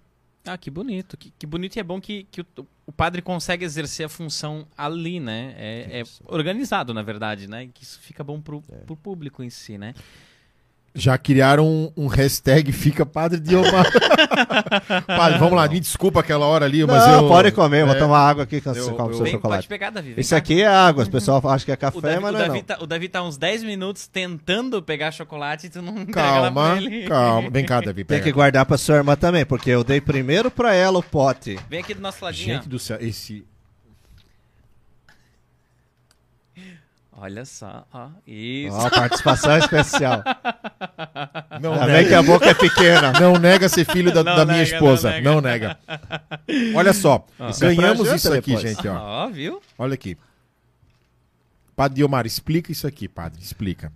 Isso aí, né, produção lá da minha família, em São Bento do Sul, né, meu pai, né, junto com meu tio tem uma fábrica de chocolate já há quase 30 anos, né, tem muitos produtos, então, né, um presente aí que para agradecer o convite. Macrobon Chocolates. Macro- Eles vendem aqui em Brusque, região. Eu acho que tem em alguns lugares aqui Alguns sim. lugares Aham. tem. Ah, que hora- bacana, acho- Ma- é? Macrobon. Macrobon Chocolate. Macro- Macro. Se não vende, nós vamos fazer um negócio já com Olha, né? abri já uma lojinha. Olha, Tem vários produtos, tem bolachas, né? é um- Porque o pai trabalhou no Chocolates Bushler. Meu pai trabalhou no do era motorista lá, fazia entrega e depois que faliu começou a produzir por conta. Começaram pequeninos, hoje estão bem, graças a Eu Deus. vou contar porque o Chocolate Bushler faliu. O pai do padre Dilmar era o caminhoneiro. Fez propaganda. Hoje ele. Ó, ó, gente. Que maldade passou pela minha cabeça! Hoje o pai tem uma fábrica maior que a Chocolate Eu Bushler. pensando em vender chocolate, nunca mais na minha vida eu tenho contato. Nunca mais. Eu, não, eu ia chamar o pai dele pra ser caminhoneiro de chocolate que a gente ia inventar. chocolate andar de cima, já pensou? Ó, viu? Não, concorrência não. Já basta Ele, que tem. ele pode fazer e terceirizar. A gente terceirizar esse serviço, né? Romanive é polaco? Ucraniano. Ucraniano? Santo Meu pai foi batizado no rito ucraniano, No que é um rito- rito católico, né? Mas é ritual ucraniano. Em São Bento. Não, em Itaiópolis, Iracema, aquela região mais ali, indo a Ah. Papandu. E como é que pararam em São Bento do Sul, padre? Meu pai, com 18 anos, resolveu arriscar a vida, né, sair, e aí veio para São Bento, e aí depois veio meu tio, e aí veio vindo a família. E A minha mãe- mãe é natural de É. Rio Negro, no Rio Paraná. Negro. Rio Negro não. Aí também, mas ela veio mais criança, junto com os meus avós, né? Meu pai veio sozinho, mas minha, minha mãe veio com os meus avós e toda a família dela depois veio para São Bento. São Bento do Sul, São minha Bento cidade natal. É, Mas É, só nasceu lá, né? Eu só nasci, fiquei até aos 9 anos. Ah, então E não morava bem nascer. pertinho do padre ainda, no, no centro ali, na, em cima do, do, do cinema. Eu morava em cima do cinema, cara. É sério? É, sério, em cima do cinema. Oh, Era, um- é. Lá, eu tinha- uma vez eu queria assistir Free Willy, imagina. Free Meu Willy. Deus! E era aniversário da minha avó e não deixaram. Trauma, nunca mais assisti. Porque não tinha idade pra não, assistir? porque daí não podia sair do aniversário da avó pra Ah, assistir era Free Willy. Vamos ver hoje à noite, Free Willy? Não, agora eu tenho trauma, nunca mais assisti Free Willy. Já compramos chinelinho pro padre Tiago, agora vamos comprar um- uma baleiazinha pro padre. pode chegar com baleia. O Tem padre- DVD aí, ó. Não tá fechando Frio. uma loja de DVD na Fechando, cidade? é verdade. Fechou a última. Vic, a última loja, mas também, pelo amor, né? Quem é que aluga Meu fita? Deus. O, o padre Tiago contou da, da Raider aqui, o senhor soube? Não. Que ele Nossa. apanhava Banhou. com a Raider. Aí vocês deram de presente. Da- ele Ah, comprou ah, e mandou pra mãe. É. E daí ele falou que queria um carrinho um dia no supermercado. E ele queria ir pro, queria ir pro supermercado e a mãe dele falava que não ia dar nada. E se ele pedisse lá, ele ia apanhar, né? Chegou lá na hora do mercado, começou a chorar, chorar, chorar. Que Fazer escândalo, ele falou escândalo. Chegou em casa, a mãe não deu o carrinho, né? Chegou duas semanas depois, começou no. Ele atende terça, eu acho, né? Terça, é. Terça-feira. O pessoal começou a confessar com ele e levar carrinho. ele deve ter uns três ou quatro carrinhos lá já. É. E agora o padre Diomar é o que, André? Que tem que levar padre Diomar? Uma baleia. Essa é Uma mais baleiazinha. difícil, né? Não, eu tenho uma loja de brinquedo aqui do lado, eu vou arrumar. Vai levar aquelas Willy. coisas de criança brincar na, na banheira. Ah, é isso, isso. Ah, tem da Clarinha, né, Davi? Ah, Ah. Ah, eu comprei a Arca de Noé pra ela, é verdade. ó, É, viu? Tá ali embaixo.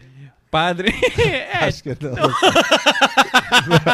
Não, não tinha baleia na Arca de Noé, filha. A baleia que puxava a Arca de Noé. Ah. É.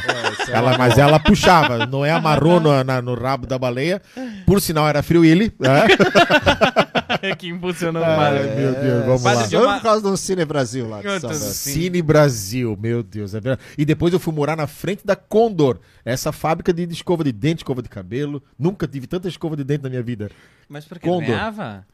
Não, eu roubava, né, cara? Eu pulava um muro. de Claro que eu ganhava, Ah, né? não sei, eu não sei. Não, eu morava na frente, cara. Sim, Condor, que legal, sim. né? É, na, na, na, Mas também, a loja, a empresa é na- três quadras, É, três. Mora- Meu, É brincava enorme. naquele estaciona. Aí eles deixavam as carretas, tiravam o cavalinho, né, iam embora, e de- deixavam as carretas, a gente brincava de passar por baixo das carretas de bicicleta, cara. Até o dia, né? É, Deu como? É, não, uma pequena cicatriz, né? Aí eu Ah. nunca mais andei de bicicleta embaixo da carreta. Conhecer o motor do caminhão É, por baixo. Padre lá. Diomar, o Natal se aproxima, a gente vai falar um pouquinho sobre o Natal e a gente queria, até de uma maneira é, que o padre consiga explicar, né? Não sei se breve. Tenta. O nascimento Não, do Papai é- Noel. claro. Não, não, mas o, o Natal em si, né? Que hoje o Natal ele tá bem industrializado, né? O Natal ele tá mais comercial do que religioso. Então, como é pro padre e como seria um, um belo vivenciar do Natal para que a gente possa ter essa experiência e o pessoal de casa também possa ter, né? Experiência de como vivenciar um Natal em família, em casa, ou até mesmo o próprio significado do Natal em si, né? É, o mais importante é o espírito de fé. Né? Uhum. É, isso vale para tudo, né? Hoje muitas coisas na igreja viraram comércio, né? O casamento, o batizado e todos esses momentos fortes, significativos da vida da fé, às vezes elas se perdem nesses outros elementos que são bonitos, né? E que fazem parte, mas que não pode tirar o essencial. Né? Então, assim, o Natal também entra nesse, né? Nesse conjunto. Se nós tirarmos o espírito de fé, né, e a celebração do Natal, do nascimento de Jesus, as outras coisas podem até ser bonitas, significativas, mas elas não chegam no essencial. E elas não vão trazer aquilo que o Natal deveria trazer, né, que é a alegria, a paz, uma esperança, a certeza de que Deus está conosco. Eu não vou contar uma homilia aqui, né, mas é, quando nós olhamos para o menino Jesus, e isso amanhã na noite de Natal eu vou falar, nós entendemos muito quem é Deus e como Deus age conosco. Porque uma criança não fala, mas comunica muita coisa. Deus não fala conosco, né, desse jeito como nós estamos falando, mas se comunica. E o que Deus quer comunicar através de uma criança? Como entender a linguagem de uma criança que fala? O pai e a mãe têm que aprender. Quando o filho está chorando, que está com dor, o que, que é. E então não é que nós, né? é, não é que Deus que tem que entender a gente, somos nós que temos que entender como Deus comunica. Isso é Natal, né? E abrir-se para esse mistério da presença de Deus que está conosco e que às vezes nós não percebemos. né? Então, como vivenciar isso? Primeiro elemento, né? o advento nos ajudou. né? E eu lembro que no primeiro domingo do advento, Jesus dizia: Tomai cuidado para que a gula, a embriaguez e as preocupações da vida não façam passar desapercebido a vinda do Senhor. né? Já no primeiro domingo, lá no dia 28, Jesus chamava a atenção. Por quê? Porque final de ano é tempo que a gente come demais, bebe demais, tem um monte de encerramento, confraternização, formaturas e aí vai somando. Cancela o jantar de hoje. Aí. Isso. E o chocolate também. que, choco... que chocolate, padre. Boa. Ai, viu? ó? Mas nós vamos rezar daí fora. Mas esse é um elemento. Segundo, nós temos muitas preocupações. Queremos deixar né, as coisas resolvidas, planejadas, queremos fechar bem. Né? E tudo isso às vezes faz a gente perder o espírito do advento. Né? Eu sempre comparo, na quaresma a gente faz penitência, faz propósito, se esforça, e quando chega a Páscoa diz, oh, valeu a pena, né? Estou diferente. No Natal deveria ser a mesma coisa. Bom, qual é o meu propósito? Vou rezar um pouco mais, vou fazer uma boa confissão. Tudo isso ajuda a vivenciar bem aquele espírito verdadeiro de acolher Jesus, de sentir a presença de Deus que faz a vida ser diferente. Né? E outro elemento que, para nós, né, desde criança eu aprendi isso, então sempre valorizei, a missa de Natal ela tem que ter prioridade. Né?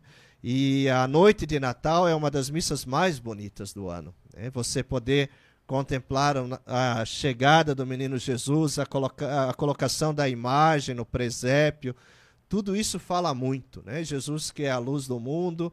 Então, né, nós preparamos e né, hoje eles estão lá ensaiando na Igreja Matriz os cantos, né, algumas coisas especiais que queremos preparar para que não seja mais uma missa ou mais um Natal, mas seja o Natal vivido com a fé. Né? E outro elemento é a família. Né? Quando se vive em família, o Natal ele tem outro sentido. Né? Ano passado, muitos não puderam reencontrar os familiares e sentiram falta disso. Estar em família, poder celebrar, se encontrar, né? se alegrar pela vida do outro, isso faz lembrar que a vida não é uma máquina e não são dias que passam. Né? Então, isso se vive muito forte quando é criança com os pais, na, e vai na casa dos avós, e às vezes a gente vai crescendo e vai perdendo esse espírito de criança que faz o Natal ter sentido. Né? Então, voltar né, a viver esse dia com esse sentimento de criança, acho que faz muito bem. Olha só que aula, né, de Natal. Natal é uma comunicação de Deus com o seu povo. Ah, isso- Deus fala pelo, né, pelo menino Jesus. Aqui, isso eu não vou falar na missa amanhã, então eu posso falar aqui. Por que, que Deus se fez criança? Porque de criança ninguém tem medo. Né? Ao contrário, criança atrai. Quando nasce, todo mundo quer ir visitar, todo mundo quer ver. Deus se fez pequenino para que ninguém tenha medo dele. Ao Mas teve contrário, um que teve medo dele, para né? que a gente se sinta E- atraído para estar Para com ele. ele. Herodes né? teve medo dele, né? Sim. Porque ameaçou. Ameaçou. Ameaçou. é. Ameaçou. Que bonito Que isso, bonito. né? Eu, nu- eu nunca tinha olhado com esse, com esse olhar assim. Nunca tinha pensado, na verdade. Padre, a missa do dia 24 é diferente da missa do dia 25, que esse Isso. ano é diferente do dia 26. É, esse ano virou uma confusão litúrgica. né? O Padre Tiago ainda disse como é que é mesmo, né? Então, assim, a noite de Natal ela tem uma missa própria. É a missa da noite de Natal para lembrar o anúncio da alegria de que Jesus nasceu e que ele é a luz do mundo. Então a palavra luz é uma palavra muito forte, Forte, por isso a verdade. noite, né, das luzes é o dia mais longo do ano, né? Por isso, né, o sol demora para se pôr. É por isso que se tinha a missa do galo, que já não se tem mais essa tradição em muitos lugares, mas para lembrar de Jesus que vem ao mundo como luz. No dia 25, nós fazemos memória da encarnação. Então, o Verbo se fez carne habitou entre nós e nós vimos a sua glória. João 1. né? Então, todo esse histórico da encarnação do Verbo de Deus, a palavra que se faz carne, é o que nós contemplamos. Então, todas as missas, bom, amanhã, né, na matriz às 19 horas, depois na sexta, no sábado, dia 25, então nós teremos missa às 7, às 9 e às 19 horas, que é a missa de Natal.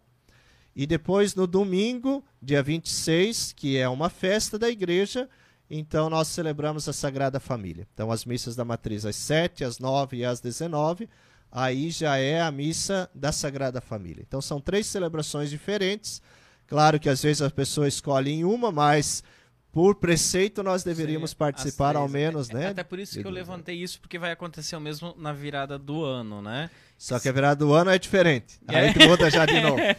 Aí dia 31 de dezembro, que é a missa de ação de graças, e 1 de janeiro durante o dia, na matriz às 9, será a missa da Santa Maria Mãe de Deus. Que é um preceito, é, é Isso, uma da missa. igreja. Muita gente esquece é, esse dia, né? E é um dia É dia importantíssimo. também. é. E depois no dia é, 1 à noite, que já é sábado à noite, e aí passa a ser domingo para a igreja, e dia 2, então já é a festa da Epifania. Aquilo que no calendário a gente celebra dia 6, né, a visita dos Reis Magos, esse ano vai ser celebrado já no dia 2. Então, Ó. são datas né, que ficam muito misturadas, e na outra semana, 8 e 9, aí já é o batismo do Senhor e já termina o tempo do Natal. aí já volta é para o verdade, tempo ó, comum. No dia 10. Viva a Igreja Católica Apostólica Romana! Que- Que Isso é riqueza, né? Eu, eu Que levantei, riqueza, gente. eu levantei isso. porque é, muita, gente, muita gente confunde, às vezes até a gente se confunde com isso, e muita gente que está nos ouvindo também pode ter essas dúvidas, né? Então é, é importante a gente saber estar li- ligado e comunicando-se com Não, a eu né? tinha e continuo tendo. Isso, e ne- como são datas móveis, isso atrapalha muito, né? Uhum. Porque você tem que estar atento. Então, por exemplo, também para nós, né? Eu, num certo momento, disse, agora, no dia 25 à noite, é a missa de Natal ou já é da Sagrada Família? Porque daí já é domingo, né? Sim. Só que a sol... aí tem orientações da igreja. Solenidade é uma coisa, festa é outra, e memória de santos é outra. Então sempre a solenidade tem precedência e festa vem em segundo lugar. Então, por isso que no dia 25 todas as missas elas são da solenidade do Natal. Essa organização vem de Roma, lógico, né? Isso é Mas um calendário já é- antigo, é- né? ah, entendi. Cal- Calendário Não- não- litúrgico. E isso, né, muda por causa do, do calendário, né, romano nosso. Sim. mas é a riqueza da igreja, né? É a unidade da igreja litúrgica que no mundo todo celebra o mesmo mistério da fé. É a mesma palavra, tanto que nós falamos de catequese, né? E o domingo é a catequese semanal do fiel. Por isso, né, que o valor de participar da missa no sábado ou no domingo, porque é a nossa catequese, é ali que nós ouvimos a palavra de Deus, que nós celebramos a nossa fé em comunidade e que nós fazemos, né, a nossa reflexão catequética da semana para viver aquilo durante a semana. Como sacerdote dentro da igreja, padre, eu sei, é um conjunto, né? Mas no que, que o senhor mais se identifica? Como um sacerdote assim, dentro da igreja, eu gosto de, por exemplo, Santo Padre Pio ficava 18 horas no, no confessionário, né? O... Enfim, né? Já estou profetizando que o senhor vai ser santo, né? Não tem Santo de Omar ainda, aí, ó. trabalho É mais árduo. É, não, mas já estão falando aqui, ó. Um grande santo, um grande padre. Ó. Boa noite, padre Diomar. Testone, Juvenil Testone, Ana- a Ana Regina, que é uma catequista também, Sim, né? Juvenil Testante de Santa Rita. Dentro do sacerdócio, o que, que o senhor disse? Ó, isso, claro, eu volto a dizer, né? Tudo é encantador, mas isso me encanta. Eu gosto da pastoral, né? Estar com o povo, trabalhar em paróquia, isso para mim faz um bem enorme, né? Aquilo que eu dizia, né? Poder participar da vida das pessoas, poder celebrar os mistérios da fé, acompanhar, né, os processos das pessoas, isso faz muito bem. Né? E claro, como pároco, nós temos também essa parte administrativa, eu gosto disso, né? Me empenho. Acho que nós temos patrimônios tão ricos, tão belos e que precisam ser bem cuidados, né? E eu sempre prezo por isso, porque a questão de uma reforma, de uma manutenção, quando é feito pouco a pouco, é muito mais fácil. O problema é quando, né, ou o padre não tem perfil, ou não quer, ou não tem condições para isso, não faz nada. E aí, quando precisa fazer, é tudo muito mais caro, tudo muito mais complexo. Né? Então, esses dois elementos de administrar, né, de organizar e de pastorear, para mim, isso, né, eu me identifico. Né? Já teve né, convites para ir estudar, para ir dar aula, né? eu gosto até de estudar, mas não é assim que eu me vejo padre. Né? Eu me vejo padre aqui, numa paróquia, servindo o povo, né? cuidando né, de uma comunidade paroquial, organizando, né, delegando as coisas. Eu gosto muito de delegar, de confiar nas lideranças, né, e isso hum, faz bem também para mim, né, poder ver que uma comunidade por onde a gente passa é melhor porque você teve ali, né, e você conseguiu fazer a diferença.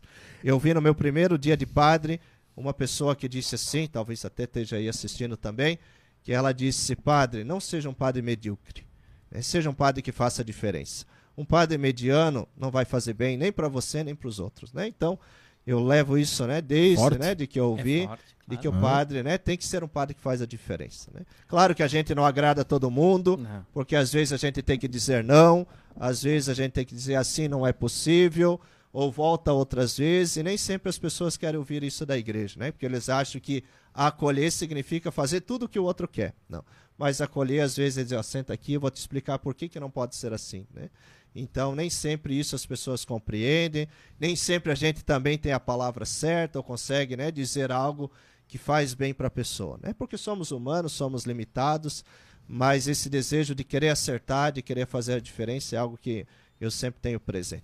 Primeiro que o senhor também não não se ordenou sacerdote para agradar os outros. Não, Não, porque tem aquela frase, nem Jesus É. agradou a todos. Jesus não vem para agradar ninguém, cara, né? Não é assim? Ô padre, mas tem uma frase de um santo que eu me lembrei, o senhor falando agora, que gosta da pastoral, tá com o povo, né? É melhor ter uma paróquia vazia de padre do que um padre vazio de paróquia, né? Então aqui, que bacana isso, né? Estar sim. com o povo. É, o Padre Deon era isso, né? Ir ao povo, né? Essa era é, uma da, da- do, do carisma, né? Ir ao encontro do povo, ir ao- a igreja é isso, missa, missão é isso, né? Ir ao encontro do povo, estar com o povo, né? Assim Jesus também fazia, né? É que o Estava nosso no- carisma ele é muito aberto, né? Nós não estamos, a nosso trabalho específico não é o paroquial, né?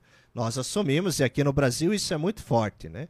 E às vezes somos até questionados nas reuniões internacionais por que empenhamos tantos religiosos nas paróquias. É que eles não entendem às vezes a metodologia da Igreja do Brasil e da América que é diferente, né? Mas nós temos, né, os padres que trabalham na formação, que trabalham na espiritualidade, a Casa Padre Dion que faz um trabalho belíssimo, né? que trabalham nos colégios, nas faculdades, temos padres que trabalham na missão. Então, nosso trabalho é muito diversificado, né? Então, essa riqueza também nos faz bem, né? Por isso aqui Brusque nos enriquece muito, porque nos nossos encontros nós temos padres que trabalham no colégio, na faculdade, na formação, na espiritualidade, temos padres que trabalham na comunicação e podendo somar isso, né? Quem ganha é a igreja. Quem ganha isso é a paróquia, né? Onde nós estamos inseridos. Padre Jairson, né, ele ficou tempo na Alemanha, ele Ficou na disse Alemanha. que para fazer um retiro, tanto que ele não conseguiu, tinha que ir na polícia, pegar autorização, tinha que os pais tinham isso, tinha aquilo. Ele Não, né, é- essa é a, é a grande diferença, né, da, da- da evangelização, da- das pastorais, da- claro, tudo por cada região, né? Então aqui é uma necessidade, lá é outra necessidade, lá na, na- na- é outra necessidade, no Uruguai, no Uruguai, né? O senhor falou? Era outra Ah, realidade. outra realidade isso, então, é, e, o, e, o, e o que mais encanta isso tudo é a palavra chegar, né? De uma certa forma, Chega. ela chegar, né? Com Muito bom, certeza. muito bom isto. André, vamos. é, vou pedir pro padre deixar uma mensagem final. Tem uma pergunta aqui, Pode vai ser. continuar, desculpa, vai continuar a escola de teologia em 2022, padre? Sim. é. Jordana está perguntando. Muito bem, vai, Jordana. Na verdade, assim, nós fizemos, no meu final do meu primeiro ano aqui, um plano de pastoral. né? O que, que é o plano de pastoral? São algumas, algumas atividades que nós precisamos priorizar na paróquia, na matriz e nas comunidades. Então, as diretrizes gerais da ação né, evangelizadora no Brasil, com algumas pistas, algumas indicações. E a partir desses pilares, do pão, da palavra, e assim segue, são quatro pilares, então nós constituímos um plano de pastoral. É o que, que a paróquia precisa realizar para se preparar bem para a celebração dos 150 anos. Esse é o pano de fundo. E entre essas atividades, uma era criar a escola paroquial de teologia. né? Existe aqui na, na Zambuja né, uma escola da forania que acolhe muitas pessoas, mas cada paróquia tem a autonomia de fazer. Né? E é importante, até porque nem todo mundo consegue vir aqui, e às vezes também, né, quanto mais espaço você abre, melhor você forma as pessoas. Né? E a formação dos leigos ela é fundamental.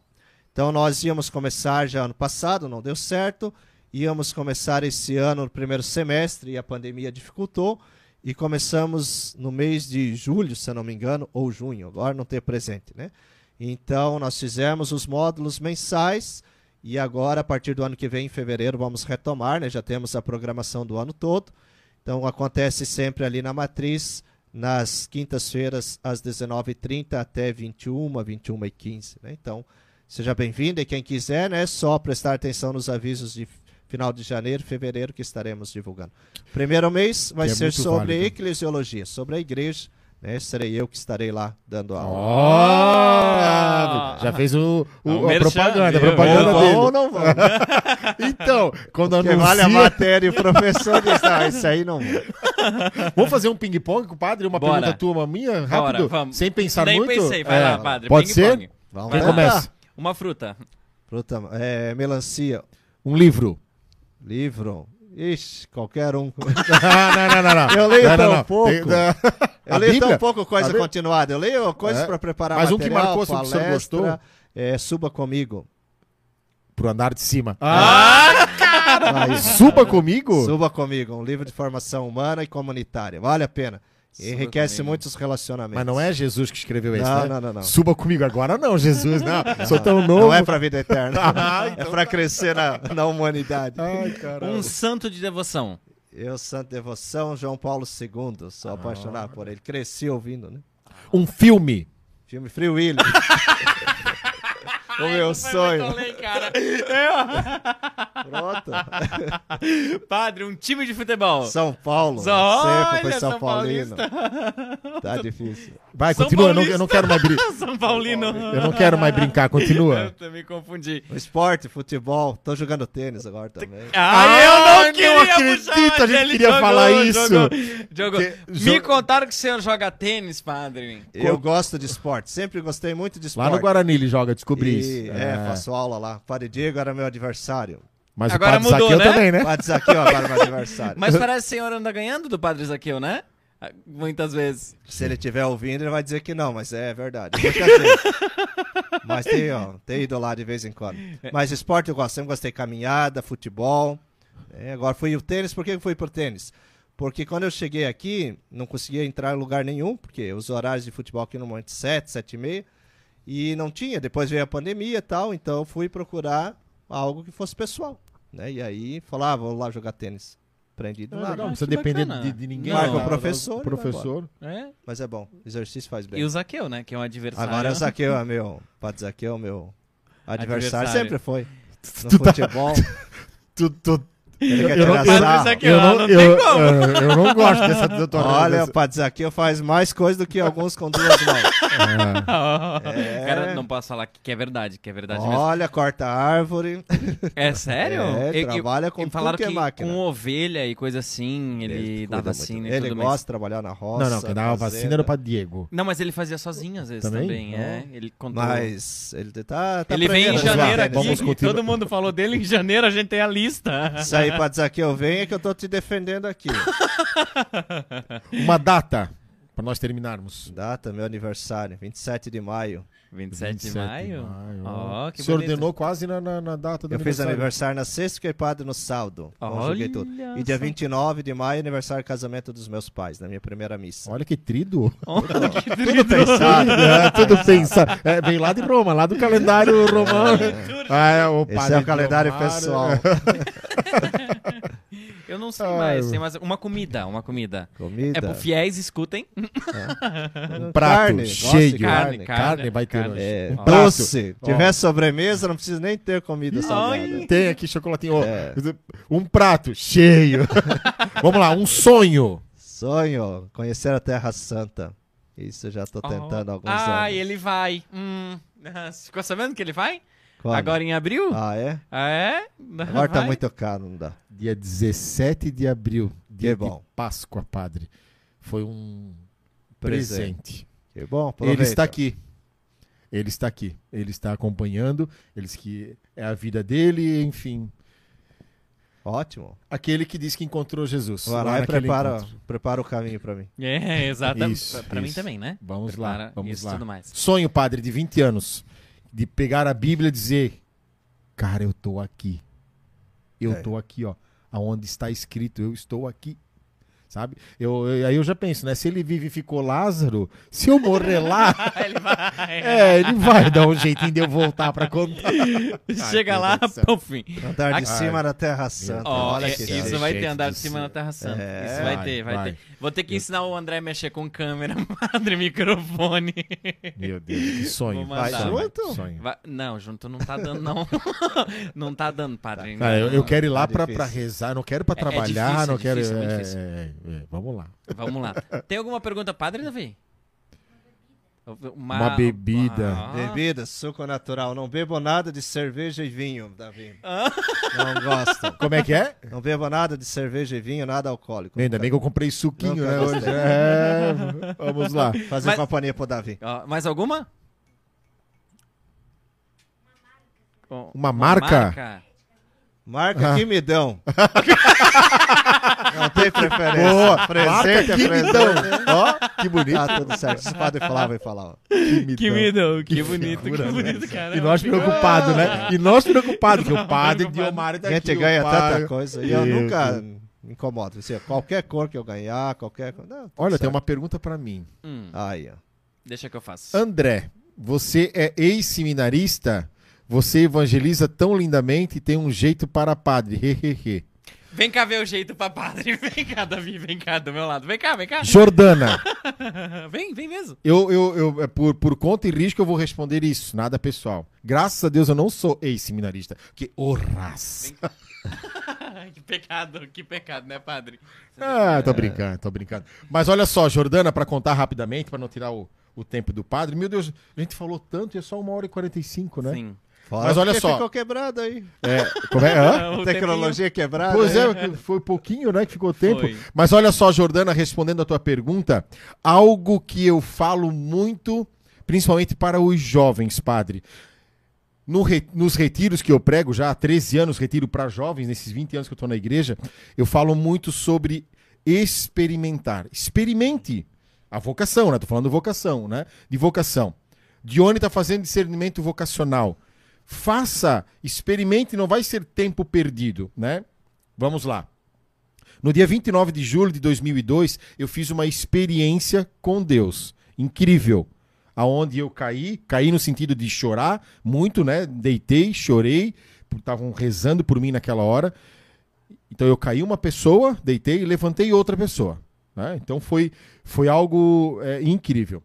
Fui caminhando, fui conhecer a igreja, não conhecia nada, não sabia nem rezar, ao ponto de decorar uma música do Eugênio Jorge, né? Senhor, aqui estou.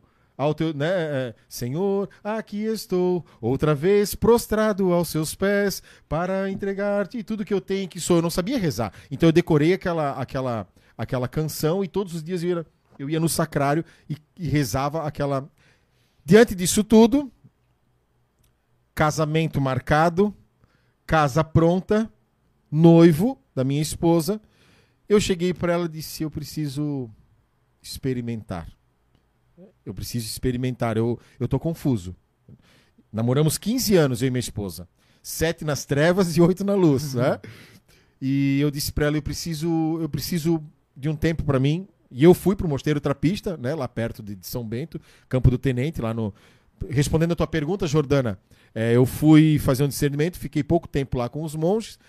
Padre Francisco, que é um dos, um dos fundadores aqui no Brasil, é um americano, e o Padre Plácido foram os dois que me acolheram e, e me cuidaram daquele tempo. E resumindo, o Padre Plácido disse: Tu estás aprovado para vir aqui ficar o tempo três meses com os leigo, com- como leigo, né? Mas já vivendo na parte monástica. Eu disse: Não, eu quero ir para casa. Eu quero, eu vou casar. Eu não, mas traz ela. Nós estamos mesmo abrindo em Rio Negrinho o mosteiro feminino. Eu disse: Não, não, padre, desculpa. Mas eu, eu tô, eu, eu tô, eu tô decidido. Eu tive discernimento aqui. Eu, eu, eu fiquei aquele tempo lá com eles. Eu, eu tô, eu, eu quero casar. Minha, minha vocação é, é, é ser ser pai. É, Minha vocação é, é o matrimônio. Eu, eu quero, eu preciso. E aí eu voltei, né? Já estávamos com tudo pronto, a casa, casamento. Mas eu tive que fazer isso. Né? E diante disso, Jordana, é, eu fui buscar muitas coisas dentro da igreja.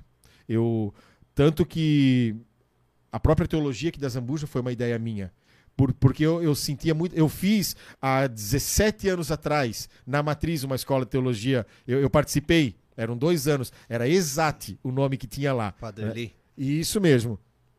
E eu precisei é, buscar, conhecer a palavra, conhecer a igreja, e eu comecei a buscar, a buscar, e isso se tornou como se fosse meu café da manhã, almoço e janta para o corpo, rezar, buscar a igreja, catecismo, foi para a alma, né? Então eu fui, fui buscando, fui buscando, e aí entrei é, na igreja, em, tocando, cantando, e fui me alimentando, fui buscando, hoje pregando retiros, né, de casais e de jovens também, a gente tem 17 retiros por ano, já tem 12 agendado ano que vem, então eu fui buscando, e eu penso, padre, que as pessoas, como a Jordana disse, você foi ex-seminarista, não, mas as pessoas se assustam, às vezes eles acham que eu sou evangélico, porque eu conheço alguma coisa da palavra, porque eu tenho esse, essa facilidade de me, me comunicar com os jovens da maneira que eu sou dentro do evangelho, buscando o evangelho, né?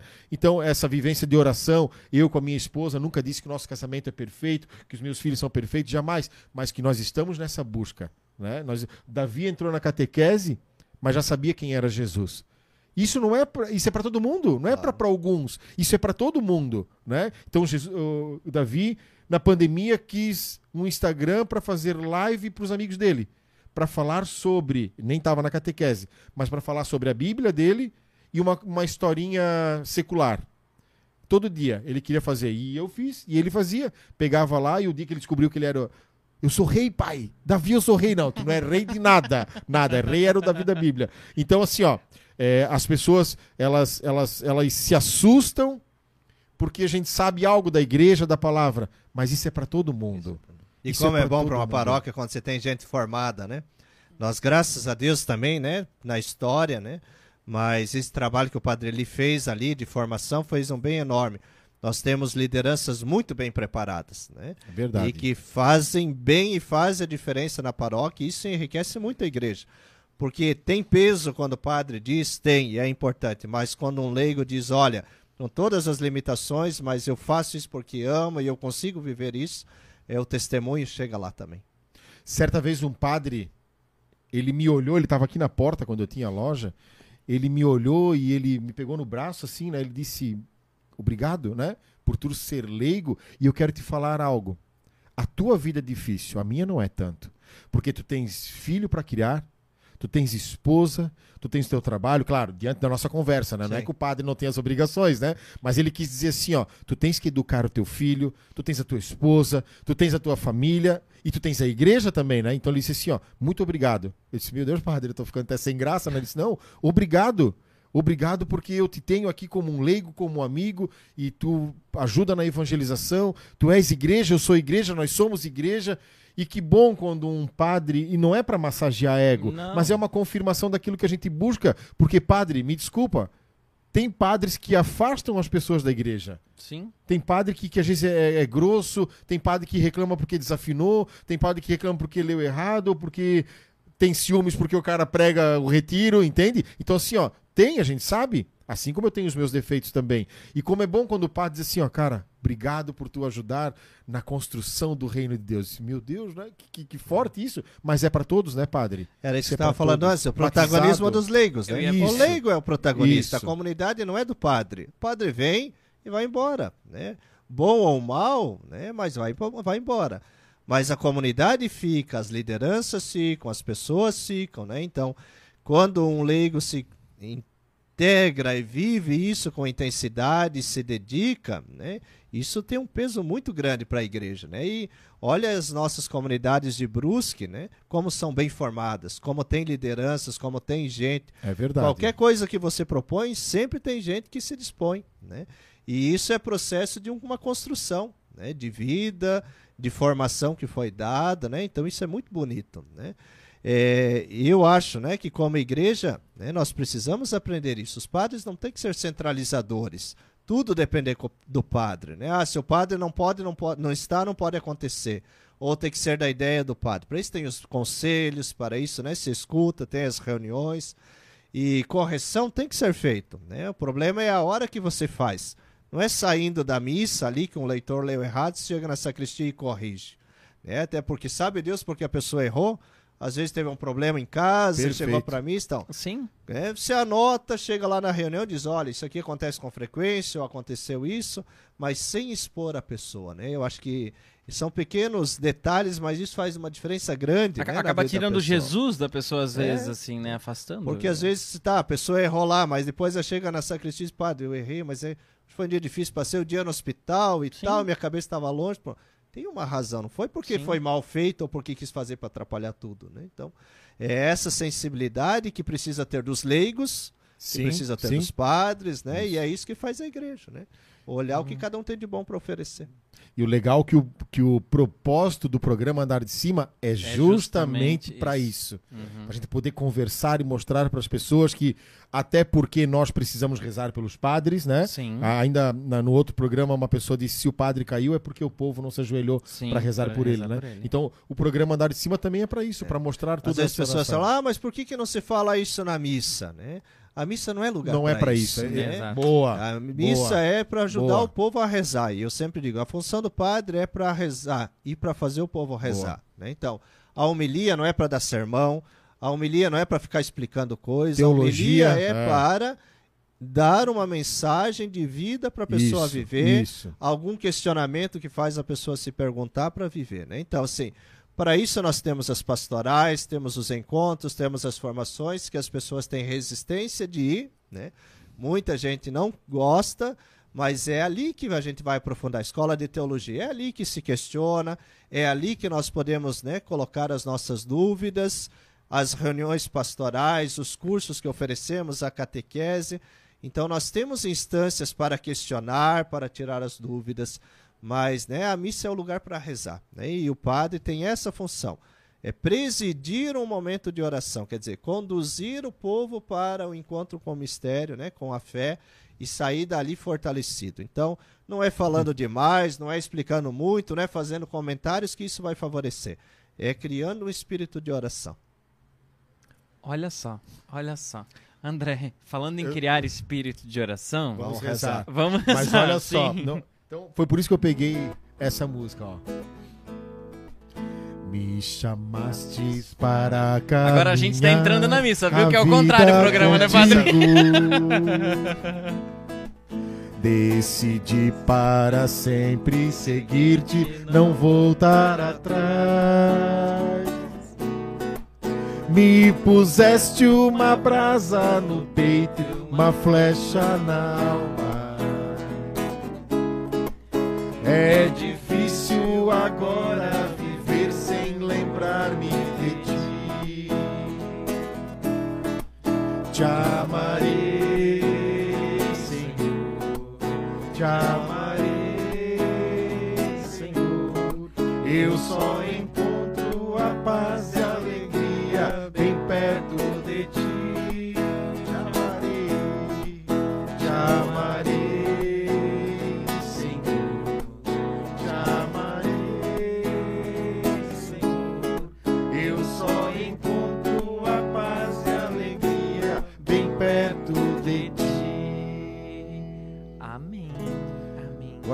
convidar o Padre Diomar, então, para rezar pelo povo, para rezar por nós. Fique à vontade, o microfone é seu, Padre. Para fazer a oração, dar-nos a bênção, fica à vontade, não precisa ter tempo, né? Porque Ficamos, Não, temos, temos tranquilo. até 10 de janeiro, que é o dia que a gente volta a trabalhar. então fique à vontade, Padre, dai-nos a bênção, a oração, partilha. Em nome do Pai, do Filho e do Espírito Santo. Amém. às vésperas do Santo Natal, da alegria de reconhecer que Jesus nasce entre nós para ser luz, iluminar a nossa vida, o nosso caminho. Nós queremos agradecer e bendizer a Deus por este momento de partilha, de reflexão, de recordação da vida e da história pessoal da igreja, da nossa paróquia. Queremos rezar pelos nossos familiares, Nestes dias, tantos pegam a estrada para ir ao encontro de tantas pessoas, para visitar, reencontrar, algumas que há anos já não se encontram.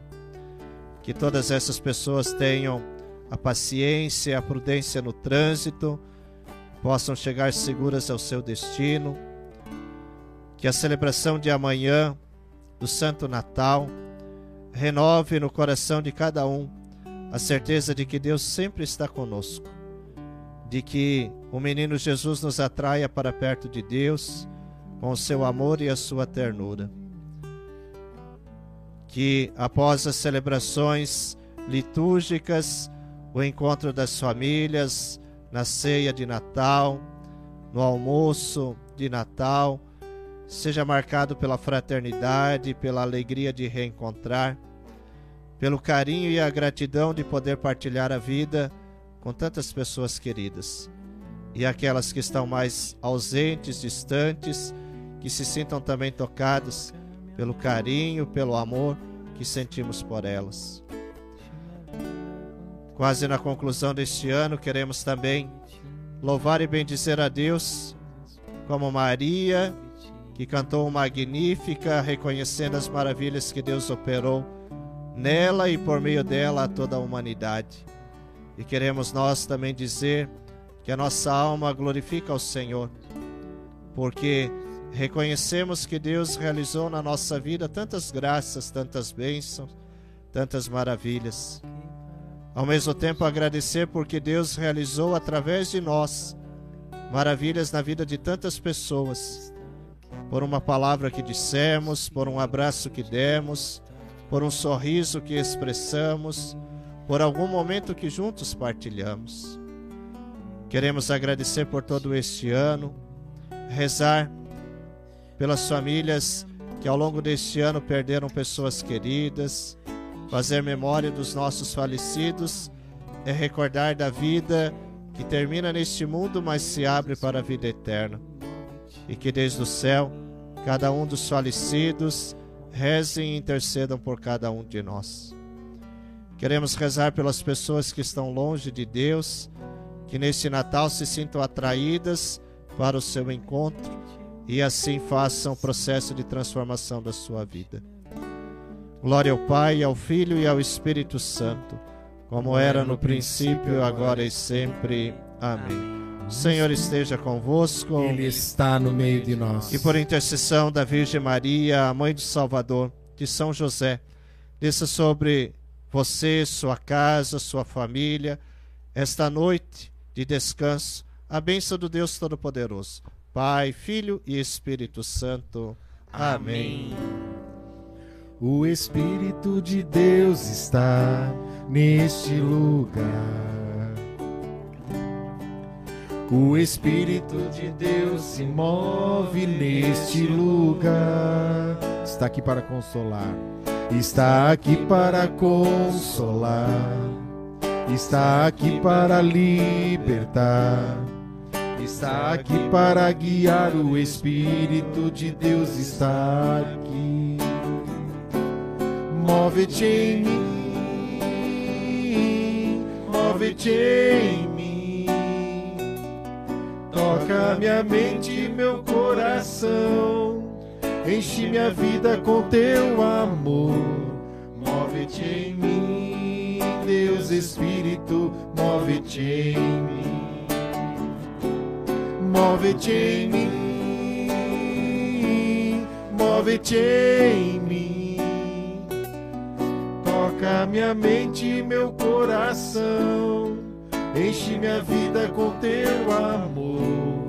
Move-te em mim, Deus Espírito, move-te em mim. Amém, amém.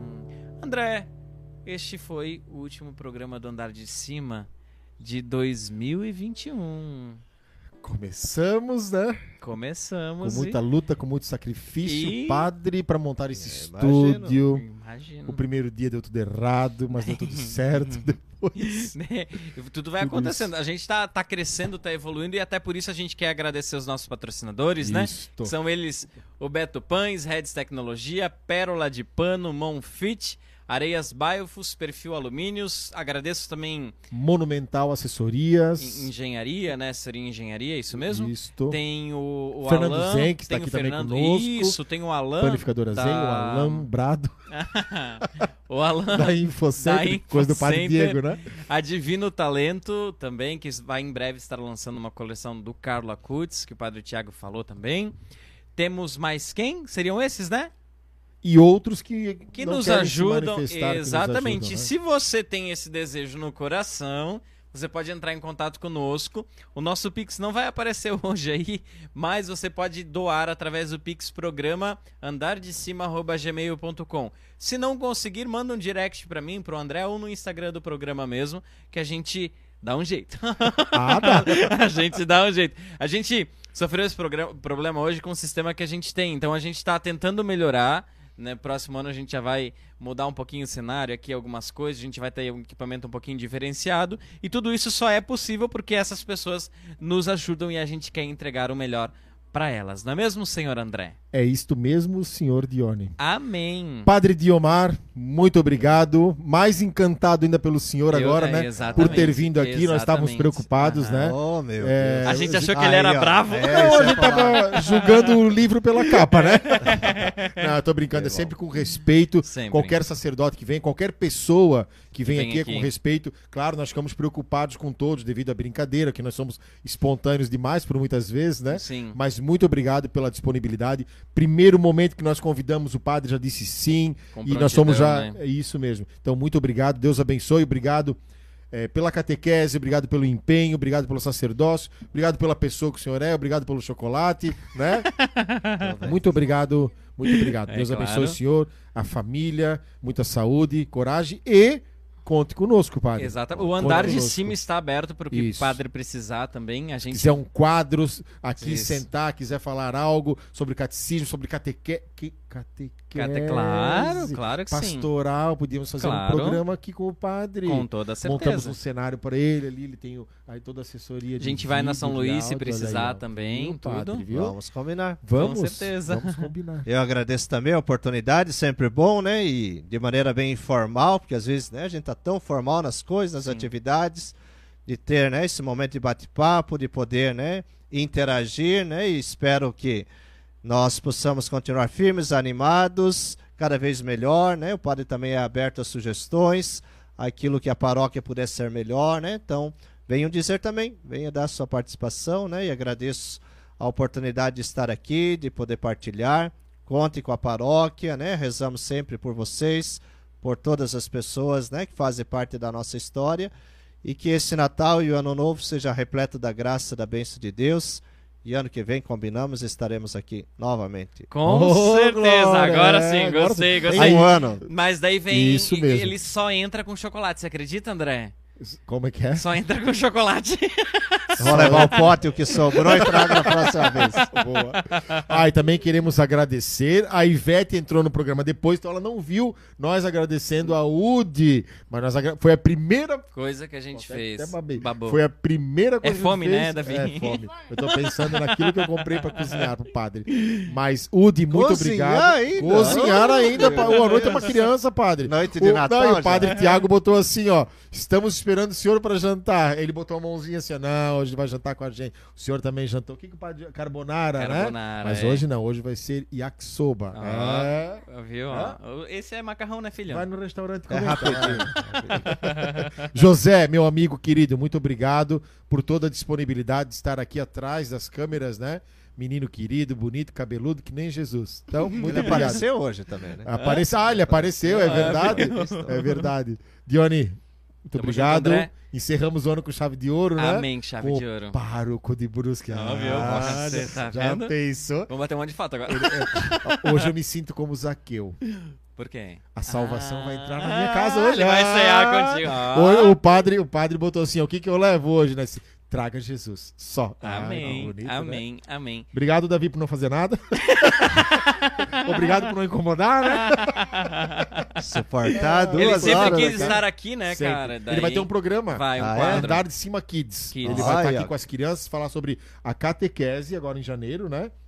E sobre também as férias, o que, que eles fizeram nas férias e também sobre a catequese. Ah, Você quer deixar um recado pro assistir. pessoal? Olha aí, ó. Não, não quer deixar um recado. Ele é bem comunicativo, igual o Pra pai, deixar você viu? como? Um recado pro pessoal. Deixa para as crianças. Isso. deixa. Fala assim, Feliz Natal. Isso. Feliz Natal a todos- todas as pessoas que estão acompanhando o programa da Arte Cima. Ó, viu? E para você que não se inscreveu, o que, que é para fazer tudo? Para você que não se inscreveu, se inscreva no canal e compartilhar para os seus amigos E ativar? a- as notificações. É, tá treinado. treinado, tá viu? treinado, Tá treinado. Tá, a janta garantida. Tá garantida. Tem- até um chocolatinho aí, você. Gente, muito obrigado. Um feliz Natal, feliz Ano Novo. Que Deus abençoe. E o padre hoje quis falar sobre resgatar né, a essência, né, padre? Resgatar essa essência do Natal. E Natal não é só dia 25 de dezembro, Não. né? Natal são todos os dias fazer Jesus nascer Em na nossa manjedoura, no nosso coração. É isso. Eu falei aqui no vídeo de ontem que por muitas vezes o meu coração se encontra vazio. Sim, que assim como a manjedoura. E eu preciso, com as minhas decisões, com as minhas escolhas, com a oração, o pedir ajuda, fazer que Jesus nasça na minha manjedoura. corações. É isso, né? Amém. Nosso coração. Amém. É. Compartilhe o andar de cima. Em breve teremos novidades. Retornaremos já no começo de janeiro, mas postaremos. Fique ligado nas nossas redes sociais e lá você pode acompanhar tudo. Um excelente Natal, Santo Natal e um bom ano novo. Que tenhamos Jesus como centro do nosso ano. Amém? Quem é esta que avança como a aurora? Agora entrou na hora certa, né? Temível como o exército em ordem de batalha. Brilhante como o sol e como a lua. Mostrando o caminho aos filhos seus. Alma glorifica o Senhor.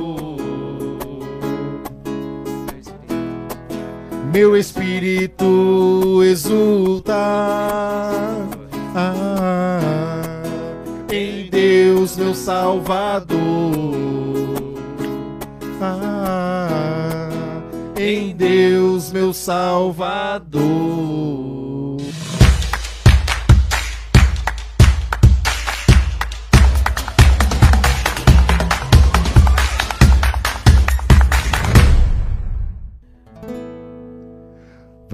Fazer um yakisoba.